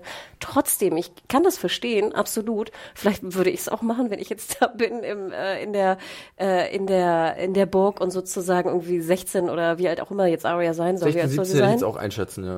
Ne, würde ich sagen, ja, wahrscheinlich wäre das auch das erste irgendwie on my mind, wenn ich 16 und Jungfrau wäre da in der, in der Burg. Ich finde aber für Arya, es war für die, den Charakter, den ich mir vorgestellt habe bei Arya, machte es nicht so viel Sinn, komischerweise. Ähm, und ich fand auch, dass ich das nicht, ich hätte mir irgendwie was anderes vorgestellt, was sie jetzt in der letzten Nacht macht. Wie gesagt, ich kann verstehen, wenn man denkt, das wäre ganz logisch, weil sie jetzt Teenager das machen würde. Für mich hat es nicht funktioniert dann fand ich das sehr awkward, wie sie gespielt haben. Äh, vor allem, du siehst ja dann auch, wenn sie sich ausgezogen hat, dann, ich weiß nicht, ob es euch aufgefallen ist, schwingt sie noch so ihre linke Haarsträhne, macht sie noch so. Sie macht wirklich diesen, ihr seht es jetzt nicht äh, draußen, aber sie macht wirklich so den, äh, ich nehme meine Hand und äh, wische meine Haare, die auf meiner Schulter liegen, weg nach hinten. Sehr merkwürdig, super, super merkwürdig. Ähm, und in dieser Mischung mit, dass ich sie doch irgendwie eher als Kind sehe und wir irgendwie auch Arya jetzt nicht, überhaupt nicht als sexuellen Charakter empfunden haben, sondern einfach nur als ehemaliges Kind, was jetzt ein Killer ist und null Sexualität in irgendeiner Form in einigen Szenen gesehen haben, fand ich es ganz merkwürdig zu gucken. Ähm, ich glaube, da liegt der Hund für die meisten, für die, für die meisten draußen begraben, ähm, dass diese Beziehung zu Arya, die wir als Zuschauer äh, aufgebaut haben in den letzten oder über die vielen Staffeln, ähm, eher sowas brüderliches oder schwesterliches hat, also das ist, als wäre es eine eigene kleine Schwester oder so. Wir haben sie gesehen, wie sie halt wirklich äh, groß geworden ist und wir haben sie nie so wirklich wahrgenommen als ähm, ein, wie du es gerade auch schon beschrieben hast, als ein Charakter, der halt irgendeine sexuelle Entwicklung durchgemacht hat oder Pubertät oder irgendwie Teenager sein durfte, weil sie ja auch nie die Chance dazu bekommen hat. Ähm, ich muss sagen, ich habe auch lange überlegt und hab, fand dann die Szene doch, beziehungsweise auch die Bedeutung der Szene sehr gut, denn ähm, ich sehe schon dann auch, ähm, dass, dass Arya jetzt natürlich diese, diesen Schritt machen will, bewusst, diese Erfahrung machen möchte und auch einfach ähm, vielleicht so ein bisschen das ruckartig urplötzlich nachholen will, was sie verpasst hat, aber sie mittlerweile auch einfach dieser Charakter ist, dieses Selbstbewusstsein hat, diese Überzeugung von sich ähm, und da ist null Romantik drin, null Erotik, überhaupt nicht. Das ist wirklich eher so ein Mittel zum Zweck. Äh, Gentry wird zum Werkzeug gemacht und eventuell wird sich jetzt in der Folge noch irgendwas äh, Amoröses entspinnen. Das weiß ich nicht, würde ich jetzt nicht so weit gehen, aber möglich ist es, dass dann, wenn Gentry vielleicht wirklich von uns gehen sollte, dass Arya dann eine Reaktion zeigt, eine emotionale. Aber das ist jetzt einfach so ein Schritt, weil sie merkt, äh, vielleicht auch so ein bisschen Rückblick, was habe ich versäumt, was musste ich was, was, was wurde mir aufgezwungen, was ich nicht machen konnte. Und dann finde ich es schön, dass sie jetzt sozusagen äh, ihres eigenen, eigenen Glückes Schmiedes sozusagen ist. Um, ne? Also okay. ähm, und jetzt ich sage, na jetzt ist es soweit. Und ähm, dadurch beweist sie eine gewisse Stärke für mich. Ich kann aber auch das Problem sehen, tatsächlich, dass zum einen, was du erwähnt hast, Hanna, dass wir sie halt nicht so wahrgenommen haben als so ein junger Mensch mit so welchen Bedürfnissen. Ähm, aber gleichzeitig halt auch, dass ja, dass sie vielleicht einfach ähm, dass das so wie so mechanisch so ein bisschen abläuft, vielleicht so wie, wie so ein Haken setzen. So sehe ich, so sehe ich es zum Beispiel nicht so doll wie ihr beiden. Ich finde nicht, dass die Serie komplett unerot, äh, die die voll die, Epi die Szene komplett unerotisch mhm. war. Und ich finde auch nicht, dass da kein Gefühl drin war. Ich glaube nicht, dass sie es mit Patrick gemacht hätte, nur um es abzuhaken. Ich ja. glaube schon, dass es sehr auch damit zu tun hatte, dass Gendry jetzt äh, ja, da, da ist. Und das gab, wurde da, ja damals da, schon, ja. haben die ja so ein bisschen niedlich so My Lady und sowas, mhm. all das gemacht. Ähm, das wurde ja schon irgendwie so auch angedeutet. Aber ähm, ja, nee, es ist natürlich konzeptionell an dieser Stelle auch interessant, weil eben weil wir Arya so durch Tod definieren ihren Charakter. So er, der, der erste große Moment, den wir in der ersten Staffel mit ihr hatten, ist, als ihr Vater stirbt und danach macht sie diese Todesausbildung und es ist nur Tod, was sie gekannt hat. Und Sex ist ja auch was sehr lebensbejahendes, weshalb das an dieser, in diesem Moment, bevor jetzt irgendwie erstmal ein paar Stunden tot, tot, tot, tot, tot im Overkill gleich passiert, ist das, finde ich, so konzeptionell an dieser Stelle schon auch, hat einen Wert. Ähm, dann kann man natürlich irgendwie die Ausführung sich überlegen, wie, ob das jetzt so gelungen ist, ähm, was du offenbar nicht so fandest, Hannah, oder ähm, inwiefern das jetzt problematisch ist, dass das irgendwie ein Mann gedreht hat und ein Mann geschrieben hat. Äh, aber wie gesagt, wenn ich, ich habe jetzt kein Interview gelesen, aber du meintest irgendwie Macy Williams wäre da sehr an, an, an raus, Bord ja. gewesen und so. Es gab übrigens eine sehr witzige Reaktion von Sophie Turner. Sophie Turner, als sie die Szene gesehen! Hat ein kleines Instagram, ein kleines Instagram-Video geteilt. Ja, ja, ja. das ist, ähm, ja. Hop, genau. Hop. Aber auf jeden Fall, ja, das äh, war eine, eine viel diskutierte ich, Sache, ich hab, kann ich, ich mir vorstellen. Ich habe überlegt, weil man hat bei den Aria da mal anders wahrgenommen, als immer in diesen Klamotten, die halt null sie als Frau irgendwie dargestellt haben, als junge Frau. Also es war in, äh, in Bravo's war es lange Zeit ein Kartoffelsack, den sie getragen hat, äh, oder halt so eine Kutte. Ähm, jetzt hat sie natürlich auch dieses, dieses Ganzkörperding, ne? Äh, klar, im Norden ist es auch relativ kalt, da muss man sich ein bisschen vor dieser, äh, diesen Temperaturen schützen. Aber es spricht auch irgendwie ein bisschen, dass sie jetzt ihre Hüllen wirklich diesmal fallen lässt. Man sieht auch ihre Narben, also sie zeigt sich ja, ja. in gewisser Art und Weise verwundbar, ne? Und, und öffnet sich jemanden, was, deswegen würde ich auch sagen, genau, also nicht nur, dass Gentry nur ein Instrument ist, der ist schon bewusst der Typ, der er gerade im Moment ist. Weil, weil sie gibt sich ja ihm auch bereitwillig sozusagen hin und sagt, also wir, bei uns, zwischen uns ist was und Gucken wir mal, was da sonst noch so ich ist. Ich wollte gerade sagen, weil wenn es nämlich nur Instrument gewesen wäre, dann wäre ja in deiner Erklärung, hätte sie ja auch ihre, Jungfrau, ihre, Jungfern, ihre Jungfräulichkeit auch vorher schon verloren. Ja. Also da hätte sie einfach sagen können, hier, keine Ahnung, vielleicht man, nicht, ja. nicht bei den Phrase, aber woanders vielleicht, weißt du, so jetzt. Mit Ed Sheeran. Ne? Patrick, ich habe Gutes gehört.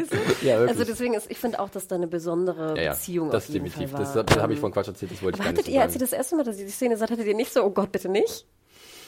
Ähm, äh, geschockt war ich schon so ein bisschen, war, aber okay. habe dann gleich untersucht, so wie, wieso finde ich das eigentlich? Warum bin ich jetzt geschockt? Und, ja, äh, genau, das ist es. und und so gleich überprüft, woher kommt das und ist das okay, geschockt zu sein? Ja. Und äh, weil ich erinnere mich, ich habe damals, glaube ich, ähm, als ich klein war, als allererstes Drew Barrymore mal gesehen in Firestarter, wo sie ja auch ein kleines mhm. Mädchen ist. Mhm. Und dann später wurde sie ja auch eher so, so ein bisschen, äh, weiß ich nicht, so ein drei Engel oder irgendwie. Ich war bei den äh, drei Engel. Äh, sowas und da ist sie dann ja auch ein bisschen mehr mit Sexappeal und und all sowas und ähm, es ist hast du ja öfter, dass so Kinderstars dann auch versuchen sich zu im. Das ist ja auch so ein bisschen so eine Miley Cyrus äh, äh, hier Glockenmoment. Okay, Szene, Aria oder? ist die Miley Cyrus. Nein, Macy, nein, Macy Williams. Macy Williams will sich mit dieser Szene so ein bisschen von ja? ihrem Kinderstar-Image loslösen. Genauso wie, wie, wie äh, äh, Miley Cyrus damals mit ihrem super sexy äh, Wrecking Ball, Wrecking Ball Musikvideo oder Dankeschön.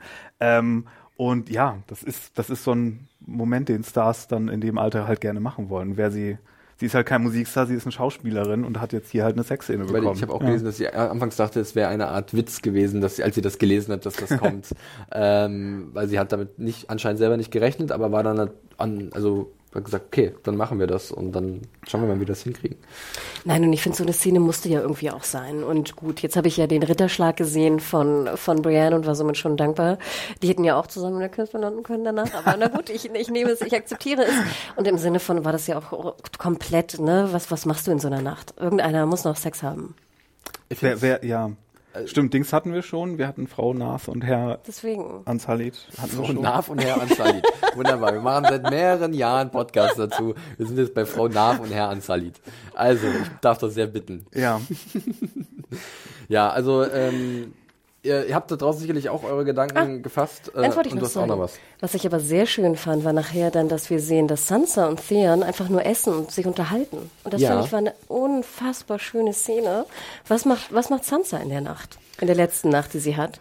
Und wie gesagt, ich fand, es war ganz, ganz, ganz bezaubert, dass sie und Theon eigentlich nur, wie gesagt, wie gute, gute Freunde, so habe ich es irgendwie, äh, die ja natürlich auch mehr verbindet als ja. nur freundschaftliches, aber wie Geschwister, Halbgeschwister oder nicht mal Halbgeschwister, aber zusammen aufgewachsene äh, Geschwister, ähm, also Fake-Geschwister, ihr wisst, was ich meine, die einfach dann sozusagen den Abend zusammen verbringen äh, und einfach den Kontakt suchen, und ohne da dass du, da irgendwas anderes ist. Da hast du vollkommen recht, das war fast noch rührender als bei John und Sansa an, der, an der Wand, mhm. weil mit diesem einen Blick und wo sie irgendwie kurz ihre Schüssel nimmt und ihn anguckt, sagt sie so, ich kann nicht glauben, dass wir hier sind und noch leben. Ja. Und äh, da war so nee, viel drin. Das ist das Tolle. Das gibt ja. so ganz viele kleine und nonverbale Momente, auch neben den großen Momenten natürlich. Und das ist auch so einer davon, wo ich auch so dachte, da, da merkst du das ganze Gewicht äh, der gemeinsamen Reise, die sie äh, hinter sich gebracht haben.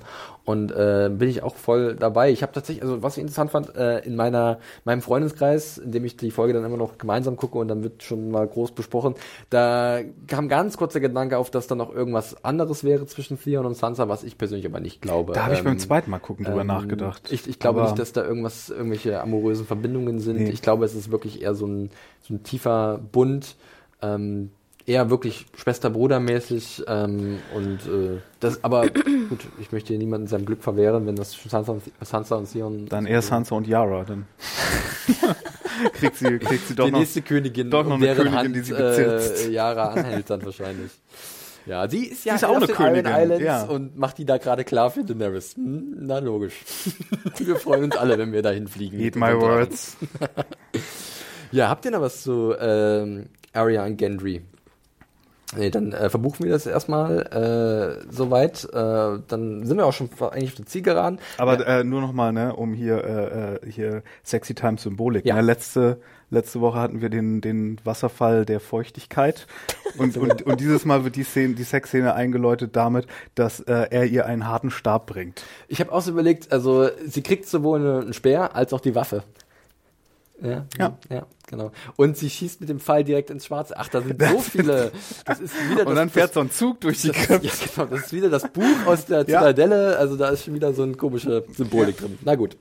Ähm, wir haben dann noch einen kleinen Moment mit den Moments. Äh, bei denen ist anscheinend alles gut. Da war ich auch kurz überrascht, dass äh, Fand Liana, ich cool, dass wir da nicht ja. so, so reingehen, sondern so, wo sie sich schon unterhalten. Das ja, war mal ein netter Change of genau, Pace für so eine Szene. Ja, nicht so, wir fangen jetzt an. Ja. Sam oh. kommt angestolpert mit dem Heartsbane und dann tatsächlich Liana und, und äh, ihr Cousin Jorah sind schon eigentlich auf den letzten Metern ihres Gesprächs. Und da fand ich mir auch gut, dass sie halt ihm nicht eine Standpauke gegeben hat, weil die ist, glaube ich, so pragmatisch. Wir haben andere okay, Probleme. Ja, wir müssen jetzt hier, ich werde auch kämpfen. Ey, 63.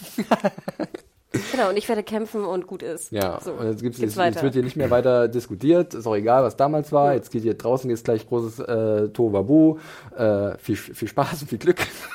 wir sehen uns vielleicht ein paar Stunden. So ein bisschen hat sich das angefühlt. Ja, und dann sehen wir ja auch, dass Sam jetzt einfach mal das gestohlene Schwert seiner Familie ja. auch jemanden gibt, der es wirklich gebrauchen kann und der ja auch schon, sage ich mal, aus seinem Hause ein Schwert verloren hat, wie wir wissen. Dieses ganze Schwertstille Post. Die Hero Sword, das riecht auch so krass nach mh, mm, ja, aber letzte ist, Waffe bevor, ja. Was ich jetzt mal sehr schön finde, also ich meine, Heartsbane, wir sehen es ja, es ist ja ein riesiges Schwert, das ist so ein bisschen wie, wie Eis, glaube ich, eins. Ne? Es ist ein zweihändiges Schwert, also du musst es mit beiden Händen führen. Und siehst du auch, der Griff ist ja auch schon extrem lang. Und ich meine, ganz ehrlich, wie Sam auch sagt, er kann es ja noch nicht mal heben. Und äh, ne, wir wissen alles, der Jorah ist ein wahnsinnig guter Krieger und ich fand es, ich fand es sehr rührend. Ich liebe diese Schwertstories, komischerweise. sehr schön. Ähm, ja, dann ist es das eigentlich auch schon. Äh, es gab noch so einen kleinen äh, Verweis auf Gior Moment, den alten Bären, Vater von Jorah und auch mhm. irgendwie Ziehvater von Sam. Und äh, to guard the realms of men, sagt Jorah, äh, was auch ein kleiner, kleiner Fingerzeig in Richtung dem Schwur der Night's Watch ist. Damit wird er das tun mit diesem Schwert und er wird sterben. So. ich habe das so oft in meinen Notizen. Er stirbt. Er ah. stirbt. Ja, sie stirbt auch. Naja. Vielleicht ist das auch der, der Reverse Viper gegen Dings Twist im Extrem, dass alle leben. alle überleben Alles diese Folge. Super schön. Justice once, everybody ja, lives. Aber der Schwermut äh, hält nochmal Einzug, Mario, muss ich sagen, und zwar mit einem wunderbaren Liedchen von Podrick, äh, das ich dann noch über Winter verliebt. Das ist wirklich, das hat mich letzte Nacht so gequält, mich als ich die, die, die, Folge nochmal gesehen habe. Ich konnte nicht schlafen, weil ich die ganze Zeit diese Melodie noch im Kopf hatte. Ich hätte auch gerne Tom und Singen gehört, wenn ich ganz ehrlich bin. hätte irgendwas vor sich hingebrummt wahrscheinlich. Aber er schüttelt um den Kopf, nee, ich möchte nicht singen. Und dann legt dann einfach äh, Podrick los und singt Jennys Song. Ja. Was äh, kann der eigentlich nicht? Ja, also wirklich ein Around-Talent äh, ganz hervorragend, äh, wunderbar. Äh, spätestens da haben viele auch zu, die, die letzte Verbindung zu Herr der Ringe gezogen. Generell oh ja. die ganze Episode war ja schon so ein bisschen das große Beben oder dieses, dieses leichte Spürbar, die It is hopeless, I heard, sir. Ja. It is hopeless. Genau, kurz vor Helms Klamm, die Orks marschieren, oder die Urukai waren es, glaube ich, wenn ich mich, wenn ich mich recht erinnere. So wurde als auch, So als auch, äh, marschieren auf Helms Klamm zu und die Menschen machen sich gefasst. Ungefähr so fühlt es sich hier an und ich glaube, es war ganz clever von den Machern, dass sie ganz früh gesagt haben, sie haben sich auch ein bisschen an Herr der Ringe orientiert, sonst wären die das jetzt um die Ohren mhm. geflogen, dass sie alles kopiert ja, haben. Und es gibt einen Shot, der eins zu eins aus Titanic ist, und zwar wenn man Gilly Sam und Klein Sam ja, in dem Bett sieht ja, und stimmt. Traurige Musik und Paar äh, About to Die von oben. das ist, ja. Wo dann kommt die Welle, glaube ich, noch, oder? In Titanic? Später, aber das ist, wenn, wenn.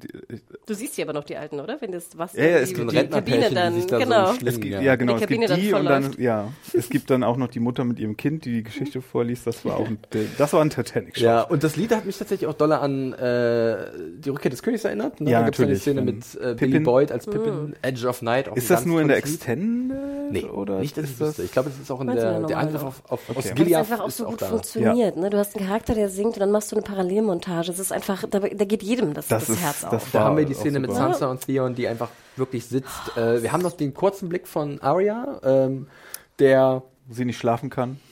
Ist es die Anspannung vorm, vor der Schlacht? Ist es was anderes? Ist es vielleicht, dass sie auf einmal Gefühle entwickelt und sagt, fuck, jetzt werde ich gleich sterben und auf einmal merke ich, was ich vielleicht lange Zeit versäumt habe? Ich konnte es nicht lesen. Ich konnte es auch nicht lesen, aber so ich fand's, ich fand's geil, dass, dass, dass äh, Gendry offenbar echt so ein Simpleton ist, dass er erstmal so einfach schön am Ratzen ist. Er kommt nach seinem Vater. Er kommt nach seinem Vater Robert Baratheon. Der war auch eher, glaube ich, immer sofort weg nach getaner Arbeit. ähm, naja, gut. Äh, der Song an sich wirklich wunderschön. Äh, wird auch nochmal über die Endcredits gespielt. Äh, äh, da gesungen von Florence and the Machine. Die haben tatsächlich schon mal den Trailer zur zweiten Staffel äh, musikalisch unterlegt mit Seven Devils. Das war ein ganz cooler Trailer, ein ganz cooler Song.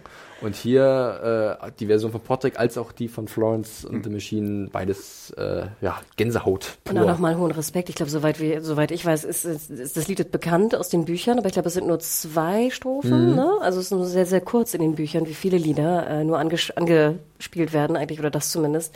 Und ich finde, sie haben es echt auch wunderschön fortgeführt ja. und wunderschön musikalisch untermalt. Und jetzt geht's auch los. Oh, sorry Mario? Nee, auch absolut so Lord of the Rings. Und auch nicht geklaut irgendwie, sondern ich meine, wenn du eine Fantasy-Serie bist, beziehst du dich wahrscheinlich immer so ein bisschen auch auf Lord of the Rings. Ja. Und, und das war hier einfach eine, eine gute, ein gutes Echo von dem, was wir kennen und ein super Song. Ja, super Song, ja. der jetzt auch tatsächlich online komplett auseinandergenommen wird. Also ich kann nur so ein paar mhm. Randdaten noch geben.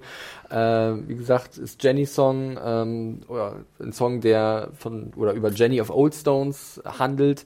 Eine einfache Frau, die äh, sich in den Prinzen der Targaryens verliebt hat. In Duncan war sein Name, Duncan Targaryen. Und äh, dieser hat dann tatsächlich seinen Thronanspruch abge also hat abgedankt sozusagen. Duncan hat abgedankt, was ich jetzt nachher ganz witzig finde. Ähm, egal. Äh, und dadurch ist dann der Mad King tatsächlich der Thronfolger geworden. Aris. Und ähm, ja, und die, dieser Duncan, da wird jetzt schon ein bisschen überlegt, okay, dieses Lied von über, einen, über eine junge Frau und ihren Liebhaber, der eigentlich König werden sollte, aber abgedankt hat, da sehen viele schon so ein bisschen John. Ja ähm, dann sieht man da auch so, dann, dann ist es auch anscheinend auch das Lieblingslied von einem Orakel gewesen, ähm, das sich immer mit Liedern hat bezahlen lassen. Und dieses Orakel hat eins gesagt, der äh, Prinz, der uns alle versprochen wurde, der kommt aus der Linie von Aris und Riala. Und oh. das sind Mutter und Vater von Rhaegar und Daenerys und dementsprechend Großeltern von John. Alter, was du hier noch alles auspackst. Ja, also das ist im Endeffekt dieser, dieses, dieses Lied, äh, da, da ist so viel drin, was halt hier nicht ausformuliert wird, ganz klar, was jetzt aber wirklich seziert wird. Ha, genau. Mhm. Und ich finde es fast schon wieder ein bisschen viel, aber es ist natürlich spannend. Ein bisschen mhm. spannend ist es schon, oder Hannah? Du auch gerade so ein bisschen mit dem Lore, du hast ja durch die Bücher auch etwas. Ich habe leider hier den, den Heckenritter, die Kurzgeschichten habe ich nie gelesen, ja. wo ja Duncan natürlich auch äh, drin vorkommt, ähm, oder? Ist doch, ist derselbe ich weiß nicht, ob es derselbe Duncan ist. Ich glaube, das ist ein anderer Duncan, Duncan ja. So. Der war ja Egg, war ja Eggen. Stimmt. Das war ja der okay, Targaryen. Stimmt, stimmt, also Duncan und Egg waren Also ich habe deswegen Lore, ich habe die die Kurzgeschichten nie nie gelesen, aber ich habe auch gestern witzigerweise, es gibt ein sehr schönes Video bei bei YouTube, wo auch einer diese diese ganze Lore von dem Song zumindest nochmal auseinandergeht. Und ich meine auch da hat er gesagt, das fand ich ganz interessant, das wusste ich gar nicht, dass eigentlich hier Florence sollte auch schon damals The Reigns of Castamere vertonen, hm. konnte aber nicht oder irgendwas, hat abgesagt und deswegen haben sie The National genommen. Ach, aber Sigur Ross. Nee. Mm -mm. Nicht? Im Abspann war es National. Ab, Abspann, Abspann. Ach, im Nicht das Spielen, okay. genau, in der Szene, ja. du hast absolut recht, aber sondern das, die Abspann, was ich ja auch sehr schön fand ja, bei National. Ist wunderbar. Ähm, und da hat es ja auch schon so super funktioniert, mhm. also sozusagen zumindest in der Abspannmusik. Ja, und bei dem Song ist es jetzt auch so, dass äh, auch gesagt wird, halt, wenn man die, diese Bücher, die, diese Büchersachen dazu holt, dass halt ähm, Rhaegar war halt irgendwann besessen von dieser Prophezeiung und er soll angeblich auch dieses Lied gespielt haben, mit dem er das Herz von Liana gewonnen hat. Vielleicht hat er das Lied sogar geschrieben. Er hat so gern gesungen. Ja, er war so ein begabter genau, sagt es ja noch. Dani sagt es ja in dieser Folge sogar. Ja, dass und jemand sagt, er wäre so lieb. auch von dem Song zur letzten Szene eigentlich mit Daenerys und John. Also da ist, da ist was am Köcheln. Der Song hat mich auch irgendwie, ich weiß nicht warum, an ähm, Bell Sebastian erinnert. Ich, oder an oh irgendeinen Gott, Song von denen. Ich, und da wollte ich dich nochmal fragen, weil du bist da doch große Expertin, was die Band angeht. Weißt du, welchen Song ich vielleicht meine? Uh. Irgendein Mädchen, was mit Geistern tanzt auch Denke mal dran, ich war zwar beim Konzert, aber wir waren ja leider auf dem Konzert, weil Fight of the Concords abgesagt wurde. Ach so, ich dachte, du wärst da, weil Hannah hatte ja auch ein T-Shirt und sowas. Ja. Okay. Ja, aber, okay, aber dann war, können wir das weiter. Das war nicht Brauchen aus wir das nicht Fanservice, es war aus Flight of Falls ihr da draußen wisst, an welchen Song ich denke, hm. schickt mir auf Twitter was oder so. Ja, aber generell zum Inhalt, also es ist wirklich eine ganz irgendwie traurige, aber auch schöne Geschichte. Also dieses klassische, dieses bittersüße ist da drin ja. irgendwie, was halt so mhm. perfekt passt, diesen letzten Momenten. Und äh, von diesem Mädel, was da mit irgendwelchen alten Geistern tanzt, in irgendwelchen alten Hallen von, von, von irgendwelchen alten Königinnen. Und noch nicht irgendwie Lady so und so, sondern einfach Jenny. Ja, und es ist, es ist viel Vergänglichkeit drin. Genau. Äh, aber auch so ein bisschen. Bei Oldstones ist ja auch eine Burg, die sozusagen ja. so alt schon ist, dass keiner mehr weiß, wie sie ja. heißt. Und deswegen so wird die Ruine nur Oldstones genannt. Und so schöne Erinnerungen an das, was mal war und auch das Musikvideo dazu, was sie noch veröffentlicht haben, das werde ich noch verlinken. Das zeigt auch so ganz viele Highlights aus den letzten Jahren Game of Thrones. Das ist so hart. da sieht man mal Catelyn Tränen aufgelöst irgendwo sitzen mhm. und dann sieht man, also wirklich, das ist äh, emotional sehr, sehr gut getroffen, muss ich sagen. Und halt, wie gesagt, das, was da vielleicht mit impliziert wird, äh, da werden wir wahrscheinlich schlauer sein nach der Serie oder nach der letzten Staffel, wenn da vielleicht nochmal Bezug drauf genommen wird. Ähm, hier begleitet es halt, wie gesagt, mehrere verschiedene Bilder. Da war auch nochmal die Szene mit Missandei und Grey der Abschiedskuss, ne? Gut, macht's gut, Freunde. Passiert nicht mehr viel. Aber wir kommen jetzt nochmal zum letzten Moment dieser äh, äh, Episode. Und zwar ähm, das Treffen zwischen äh, Daenerys und John in der Krypt. Ja, ja, da sagt John, was Sache ist. Und wie, ich habe es ja vorhin schon kurz erwähnt, für mich war dann irgendwie klar, dass Daenerys auf einmal doch vielleicht nicht so verliebt ist in ihren in, in John und doch immer merkt, also sie hinterfragt ja wirklich, also als ihr sagt, dass, oder als ihr klar wird, fangen wir so an, dass er einen höheren Anspruch hat als sie, ist bei ihr gehen irgendwie die Alarmglocken bei ihr an. Sehe ich zumindest so, oder? Also im Gesicht von, von Emilia Clark. Ja, und ich habe es so gesehen, ich weiß nicht, wie ihr es gesehen habt, als ob John darüber noch nie nachgedacht hätte. Ja. Er wirkte so überrascht, so was? Jetzt habe ich höheren Anspruch als du. Er hätte auch einmal so einfach das sagen können, was er ständig bei dieser Frage sagt, nämlich ich will den Thron so, gar nicht. Und das hat mich nämlich so gestört daran. Also ich fand generell ja schön, dass er vor der, vor der Statue von seiner Mutter steht. Ich fand auch schön, wie jetzt der Rückbezug war zu Rhaegar. Ich fand, es hat alles gut funktioniert. Selbst Dani, wie sie ihn so halb von hinten umarmt, finde ich, hat sogar fast funktioniert für mich, dass da eine gewisse Der zweite Titanic-Moment. Von Chemie sozusagen herrscht. Ähm, dann aber sozusagen dieses völlige unglaubwürdige Angestarre von John, ohne jetzt zu sagen, aber übrigens, ich will deinen, ich will den Thron nicht. Ähm, ach, es hat mich irgendwie ein bisschen aufgeregt. Wir müssen es lassen, Hanna, glaube ich. Ja, ich, ich, ich, ich, ich ziehe wie immer gerne in die Schlacht, das ist kein Problem. ähm, ich, ich glaube tatsächlich, er hätte es gesagt, aber dann kommt halt das Orkhorn, wie ich es liebevoll nenne, weil es ja bei Hamslam, ähn, äh, ähnlich war, wobei da war es kein Orkhorn.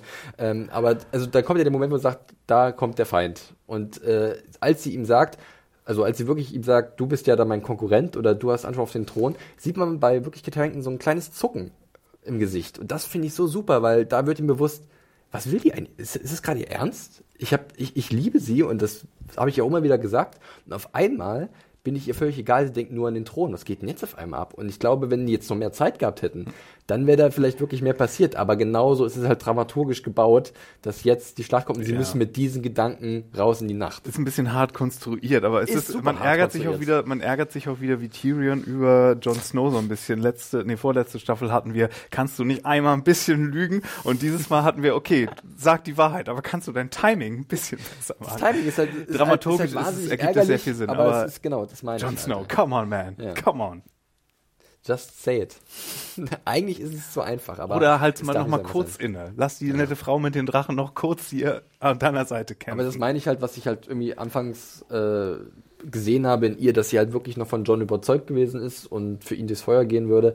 Und da auf einmal sich zeigt, ja, ihre Motive oder ihre Ambitionen ähm, sind auf einmal vielleicht doch stärker als das, was sie sich mit John erdacht hatte, ihre Beziehung. Bei mir ist es weiterhin ein Rätsel, dass John nicht mehr darüber nachgedacht hat, dass sein Anspruch auf den Thron höher ist und dass Dani eventuell, die jetzt irgendwie seit Jahren versucht, diesen scheiß Thron zu erobern, äh, dass sie da nicht auch mal eine Frage gestellt hätte. Außerdem, äh, wie gesagt, Armeediplomatie existiert so. ja trotzdem noch und wenn sie das äh, Wheel kaputt machen will, was es gibt, dann sollte doch eine Thronfolge von einem. Leute, glaubt ihr wirklich noch, dass sie dieses Rad zerstören will? Ja, nein, gehen wir mal, nein, es ist ja egal, was sie will, aber wenn das inklusive auch dieser ganzen Thronfolgesache wäre, ähm, wovon man ja ausgehen sollte oder von diesem ganzen Häusergeschmauchel, dann äh, gilt das doch auch inklusive dessen, dass ein älterer äh, Bruder, äh, Quatsch, ein älterer Neffe einen höheren Anspruch hatte. Sie hat einfach mal die Drachen. Sie kann äh, sich das aussuchen, was die Regeln sind.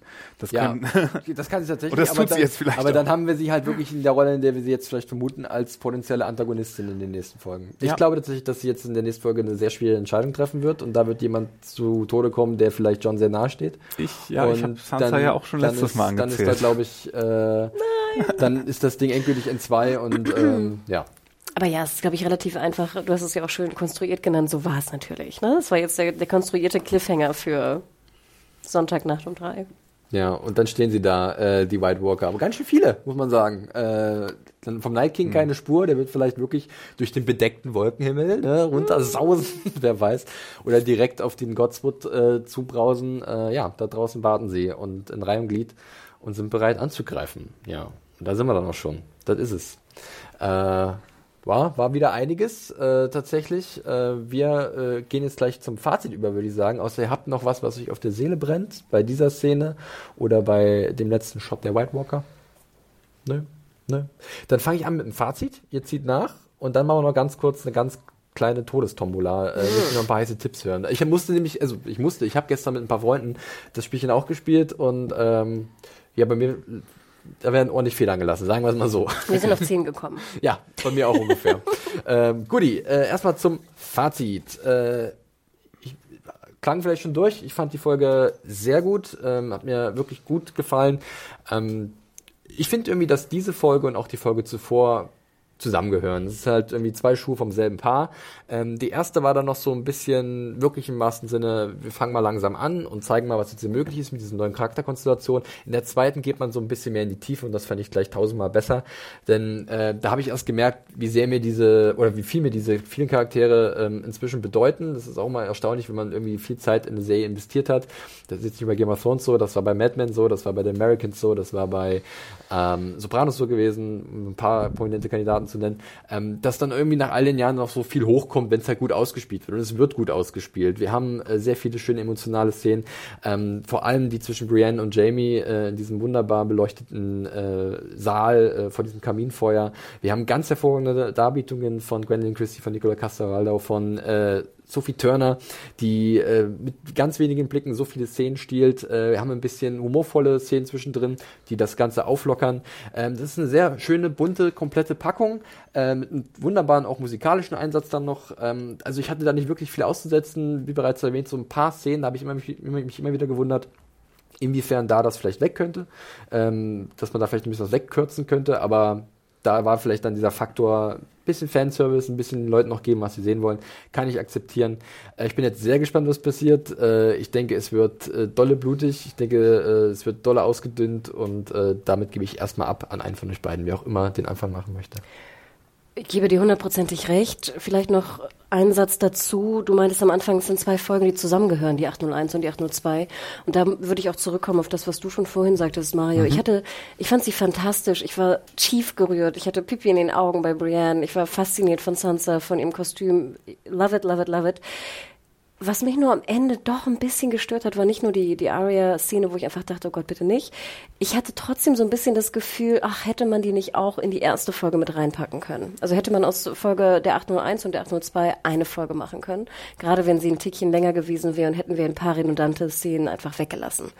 Denn nicht, dass ich mehr äh, Action will auf dem Schlachtfeld. Ich bin auch kein Mensch, der jetzt nur Action will. Ich finde, das ist, äh, das ist mir nicht wichtig.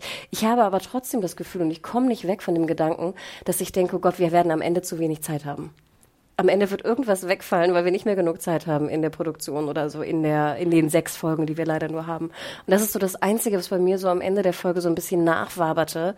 Ich war sehr glücklich, ich war mit den Szenen äh, sehr happy, aber ach, so ein leichtes, so einen leichten Bad Taste hatte ich, so einen schlechten Geschmack. Sorge? So, ja, so einen schlechten Nachgeschmack hm. hatte ich. Hm. Ähm, und das ist so ein bisschen das Problem. Das wird sich auch erst zeigen, wenn das Finale gelaufen ist. Ähm, das war so mein einziger Wermutstropfen am Ende der Folge wie, wie, ich schon sagte, ich hatte aus irgendeinem Grund beim, beim ersten Schauen der Folge gar, überhaupt gar kein gutes Gefühl. Ja. Und ich dachte die ganze Zeit so, oh, was? Und irgendwie hat mich, ging mir alles gegen den Strich aus irgendeinem Grund, bis auf die Brienne-Szene tatsächlich und äh, Sir Jorah. Aber irgendwie hat mich so viel gestört. Ich fand die Callbacks so offensichtlich und äh, und die Charaktersachen, die wiederholt wurden, irgendwie so eindimensional. Und irgendwie hat mich das total gestört und ähm, weiß ich nicht, beim zweiten Mal fand ich das dann sehr viel besser. Und wie gesagt, wenn ich das nochmal schauen würde bei irgendeinem Rewatch in ein paar Jahren, gucke ich das in einem durch und denke mir, das ist ein schönes Vorgeplänkel vor dem großen Knall.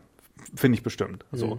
Und hier war genug drin, ähm, was einem auch gefallen kann. So gute kleine Sachen, gute äh, Schauspielmomente, ein guter Song, beste Song seit Light of the Seven, würde ich sagen, oder beste Musikmoment in Game of Thrones. Und äh, ja, ich hoffe halt, ich bin gespannt, weil wir wissen ja, wir gehen ja davon aus, dass es nicht nur Gekloppe sein wird, was übrig bleibt, sondern dass wir jetzt auch noch sehr viel mehr haben. Wir haben jetzt erstmal eine Schlacht, aber das ist Folge drei von sechs. Ja. Showdown ich, heißt hier nicht Showdown. Genau, unbedingt. und ich würde es auch gerne nochmal erwähnen, ähm, dass halt wirklich von einer Woche spontan gesagt wurde, die dritte Folge wird halt 22 Minuten länger sein. Fühlt sich nach wie vor so ein bisschen in der Mogelpacken an, so als hätten sie es von Anfang an gewusst, aber sie wollten uns halt nicht sagen. Ich hatte gehört, Weil du findest halt ja. nirgendwo einfach noch 20 Minuten irgendwo rumliegen. Das ist lang angelegt gewesen, wollten aber, glaube ich, so ein bisschen mit uns spielen. Genauso wie sie mit den Titeln mit uns spielen von den Episoden. Irgendjemand hatte kommentiert, ich weiß nicht wo und ich weiß nicht wer, aber hatte kommentiert, dass es auch sein könnte, dass 60 Minuten einfach der äh, Default-Serien so ist angelegt mhm. war und dass die richtige äh, Spiellaufzeit dann erst später bekannt wurde und das dann aktualisiert wurde, aber dass es nie dafür, als 60 Minuten angekündigt dafür wurde. Dafür waren offiziell. aber die anderen Episoden zu spezifisch schon von den äh, Minutenzahlen. Also das war halt ja. so. Ich glaube, da aber ich glaube, Kampfszenen sind schwieriger zu schneiden und da ja, haben sie vielleicht okay. beim Editing noch aber ein bisschen länger gebraucht. Minuten. 20 Minuten ist ein, ja. ist viel. Das wie gesagt, viel. vielleicht haben sie hier noch ein paar Sachen reingebracht, die. Und es war ja The Long Night, oder wie lange haben sie nochmal gedreht? Die Drei Monate. Ja. Oh, Wahnsinn. Ja. Wahnsinn. Ja, wer ist denn jetzt auf der Abschlussliste? Ja, wollen wir vielleicht, die, die User können ja mal kurz Pause machen und sich mal zehn Namen aufschreiben, was sie glauben, wer, wer sterben wird. Ich glaube, die haben es schon längst im Kopf. Also jetzt sagen. speziell in der kommenden Folge. Ja. Ja. ja.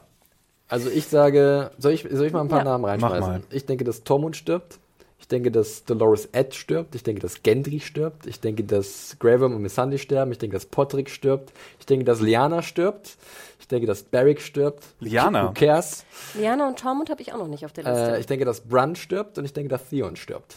Mhm. Ich würde zur Jorah noch reinwerfen. Ja. Den habe ich so ein bisschen mit drin, aber ähm, da war ich mir noch nicht ganz schlüssig. Also das war so halb.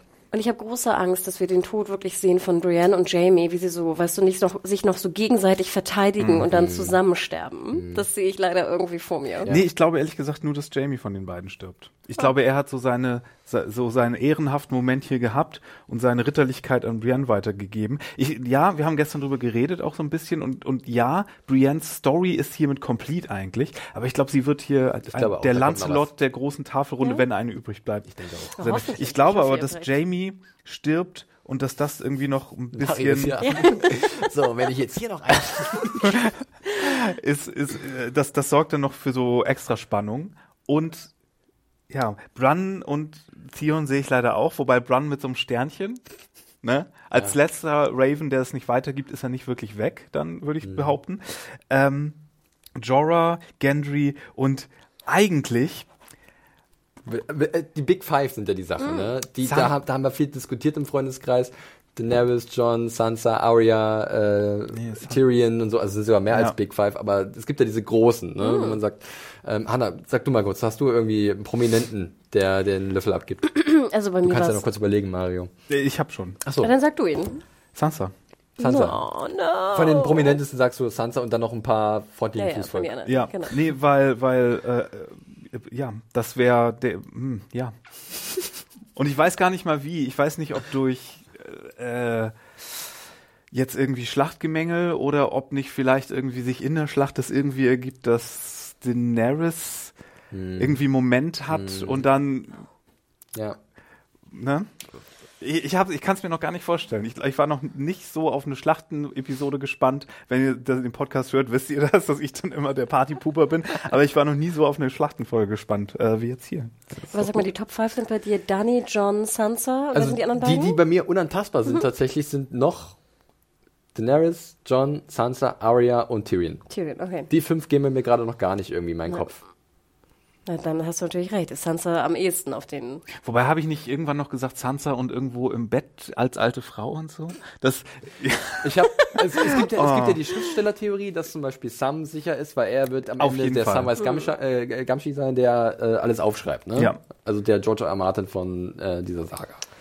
Na gut, aber jetzt ja, in den Top 5. Mal, komm, jetzt will nein, nein, nein, nein. Also in den Top 5, ich gebe euch absolut recht. Ich will natürlich nicht, dass Sansa stirbt, aber von den Top 5 genannten, glaube ich, ist sie am ehesten auf der Abschlussliste. Wo war, war Jamie in deinen Top 5? Nee. Der ist nicht drin. Nee, okay. Weil da könnte ich mir tatsächlich vorstellen, da, bevor, jetzt, jetzt krieg ich nochmal rein, du kannst, ich sag noch was anderes. Und zwar, äh, gestern im Freundeskreis, den erwähne ich jetzt ein letztes Mal, hat ein guter Kumpel, ich will den Namen nicht nennen, Martin, liebe Grüße, wenn du das hörst, hat eine interessante Theorie mit mir geteilt oder mit uns geteilt, und zwar die Hearth-Theorie. Da sind wir wieder bei The Last Hearth alle. Ist Half oder Half? Half, Half. Ich mhm. würde sagen, The Last Drink Theorie. Und zwar alle, die um dieses Feuer stehen, sterben. In der Halle. Mm. Und das ist eine super coole Idee, aber mm. ich glaub's nicht. Nein.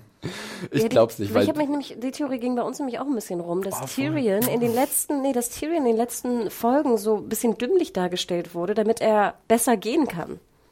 Als Held. In genau. 80 Minuten kann so viel passieren, das ist das Problem. Nee, und da wurde, weil ich dachte auch immer, für mich war Material nicht auf der Abschlussliste. Also ja. nicht in den, in, den, in den möglichen, also in den un, unkillbaren. Aber ich hatte, ich dachte echt so, wurde er vielleicht in seinen Entscheidungen so ein bisschen dümmlicher dargestellt als sonst, damit man ihn einfach besser töten kann jetzt. Aber das, das, das finde ich so ein bisschen konterintuitiv, weil eigentlich müsste er jetzt erstmal aufgebaut werden also es werden ja viele Charaktere aufgebaut. Portrick kriegt sein Lied, deswegen genau. ist Portrick tot. Nee, und ich verstehe das. Und ich verstehe es bei Charakteren, die nicht so sehr geliebt sind. Aber bei solchen, die du so sehr liebst, finde ich, müssen sie fast einen Tick runtergenommen werden, damit sie sterben können. Okay. Weißt du, was ich meine? Okay. Aber okay. Podrick ja, gut, ja, das verstehe ich. Aber Podrick ist ja auch dadurch der Pippin Weißt du? Der unwahrscheinlichste, der dann aber irgendwie ironischerweise das alles überlebt. Ich glaube, dass ich bei Pottick habe ich ein ganz klares Bild vor den Augen, weil wir haben gesehen, wie Brienne diesen Griff beigebracht hat, wo man einen so entwaffnet. Das hat Pottick jetzt mm. auch nochmal gemacht. Regelt der drei, er wird das bei einem machen und, und dann nicht, wird, ja. äh, wird er umgebracht. Also oh. wird den so versuchen zu entwaffnen, den White Walker. Der guckt an, was machst denn du ja, du Pief, und zack, bam, tot. Aber nochmal zu der Theorie von deinem ja. Kumpel. Der einzige finde ich, ich finde, das ist eine gute Theorie, weil wir haben ja schon gehört, also Jamie, äh, Brienne ist eigentlich auserzählt, Podrick ist auserzählt, Tormund. er hatte den großen Moment, Tormund ist auserzählt, Davos kann eigentlich auch sterben, ob er noch da ist oder nicht, okay, so ein bisschen. Der einzige, der da sozusagen das, das, der Faktor ist, ist Tyrion. Ja. So, jetzt aber Frau Huge. Ja, ich habe doch gesagt, von den fünf. Ach so, von den fünf. Von den, ich dachte, du hast noch ein paar andere Ach, von allen, nein, die wurden alle schon genannt. Also okay, hier gut. alles, was ihr gesagt habt. Ich glaube auch, dass Theon leider Ach stirbt. So. Bei Bran weiß ich nicht so genau. Ich habe immer noch keinen Plan, was das genau, ja, was das soll. Das ist das Problem. Die ganze Bran-Geschichte ist ich mir einfach ja überlegt, dass Theon eigentlich da ist, um sich zu opfern für Bran. Aber wird das Opfer umsonst sein? Und Bran ist dann, also, wisst ihr, was ich meine? Yes. Ja, ja, genau. Ich habe so ein bisschen komischerweise Ghost noch auf der Abschlussliste. Ja, ganz ehrlich, sorry, liebe Ghost-Fans. Ähm, Gilly? Sam? Alle in der Krypta? Ja, bei Gili weiß ich auch nicht genau. Also eigentlich war das ja auch so ein bisschen der Abschied, kann mm. man mhm. fast sagen. Ich glaube, also wenn er Gili als Sam, logisch, mm. würde ich auch sagen. Nächste Folge so komischerweise tot. Pff, ja, also wenn wir noch mehr sagen, ja, nehmen würde ich Gili mit reintun. Ja. Ich sag alle überleben, so. Das ist schön. Dafür, darauf nagel ich dich jetzt fest, Mario. Bis der Night King stirbt, so. Und sonst niemand. Äh, sehr gut. Also äh, ihr habt's gehört, ihr habt sicherlich auch eure eigenen Vermutungen und Ideen. Äh, ich bin gespannt. Es soll natürlich nicht nur um das Sterben an sich gehen, sondern wir sind natürlich auch gespannt, wie es passieren wird, ob es überhaupt passieren wird. Wir haben ja gerade Mario mhm. noch gehört mit seiner bestimmten Meinung. Ähm, und wo wir dann am Ende der nächsten Episode stehen werden. Entweder für einen riesigen Scherbenhaufen. Ich glaube ja definitiv daran, dass Winterfell äh, zerstört wird. Ähm, das ist einfach dieses Bild vor innerem Auge, was, was einfach passend wäre und dass dann die Flucht angetreten werden muss. Nicht zu den Iron Islands, sondern südwärts, irgendwo Richtung Trident oder so, oder King's Landing. Und dann schließt sich dann da die, die Löwenschnauze. Und dann kannst du wieder Dings mit reinbringen, vielleicht Cersei in den ganzen Pot. Ähm, mal gucken. Ja. Oder, ja, Adam hat gestern noch was Interessantes gefragt. Und Gut, zwar, ja. was ist eigentlich mit Melisandre? Könnte die noch irgendwie so rumgandalfen und irgendwie äh, in Last Minute so, so ein paar ja. äh, ne? Hab ich Tricks gesagt, aus dem Schuh ziehen oder Mir fällt so. da nichts ein, was sie besonders, was sie wirken könnte. Wie viel Schattenbabys sie gebären kann innerhalb kürzester Zeit, da bin ich mir nicht sicher. Schattenbaby-Armee, oh. Mario leuchten die Augen. die muss fleißig gewesen sein in der Zwischenzeit. Gut. Dafür. Wir haben's. Äh, bedanken uns immer für eure Aufmerksamkeit. Äh, die zwei Stunden Marke wurde mal wieder geknackt, aber wir sind etwas kürzer als zum letzten Mal. Wir mausern uns. Nächstes Mal wird es bestimmt super kurz, kein Problem. Ähm, das war super. Danke nochmal für äh, euer ganzes Feedback, eure Mails und die, Zusch äh, die, die, die Briefe, die uns geschickt wurden. Ähm, ich habe jetzt nicht so viel zwischendurch äh, eingearbeitet. Das ist immer ein bisschen schwierig, wenn man mittendrin ist. Aber äh, seid gewiss, wir nehmen alles mit und wenn wir was Interessantes sehen, dann werden wir das natürlich auch wieder aufgreifen. Äh, wie immer könnt ihr uns Mail schicken an podcast.serienjunkies.de. Ihr könnt Kommentare hinterlassen unter meiner Review, unter dem äh, Podcast, in dem Artikel, ähm, den äh, wir noch veröffentlichen. Da findet ihr übrigens auch die ganzen Shownotes immer, so die Links zu irgendwelchen äh, Inside the Episodes, Clips oder auch äh, andere Sachen, die wir hier erwähnen. Äh, und dann könnt ihr uns natürlich auch noch auf Twitter verfolgen. Äh, und zwar Mario, unter dich unter dem Händel. Verfolgt mich auf Twitter unter @firewalkwithme. Zwei E.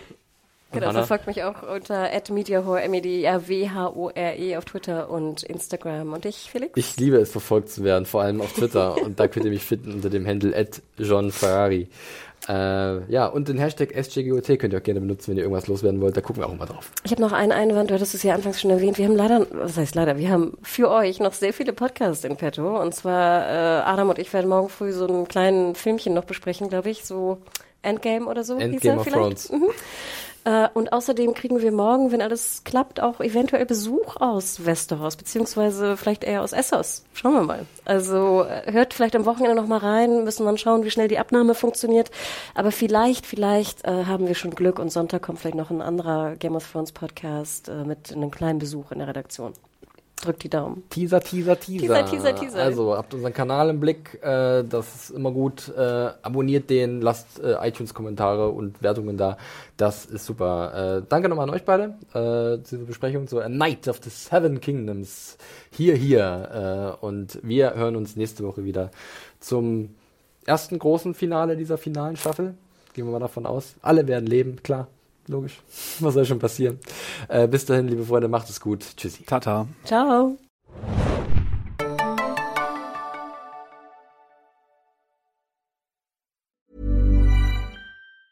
Normally, being a little extra can be a bit much.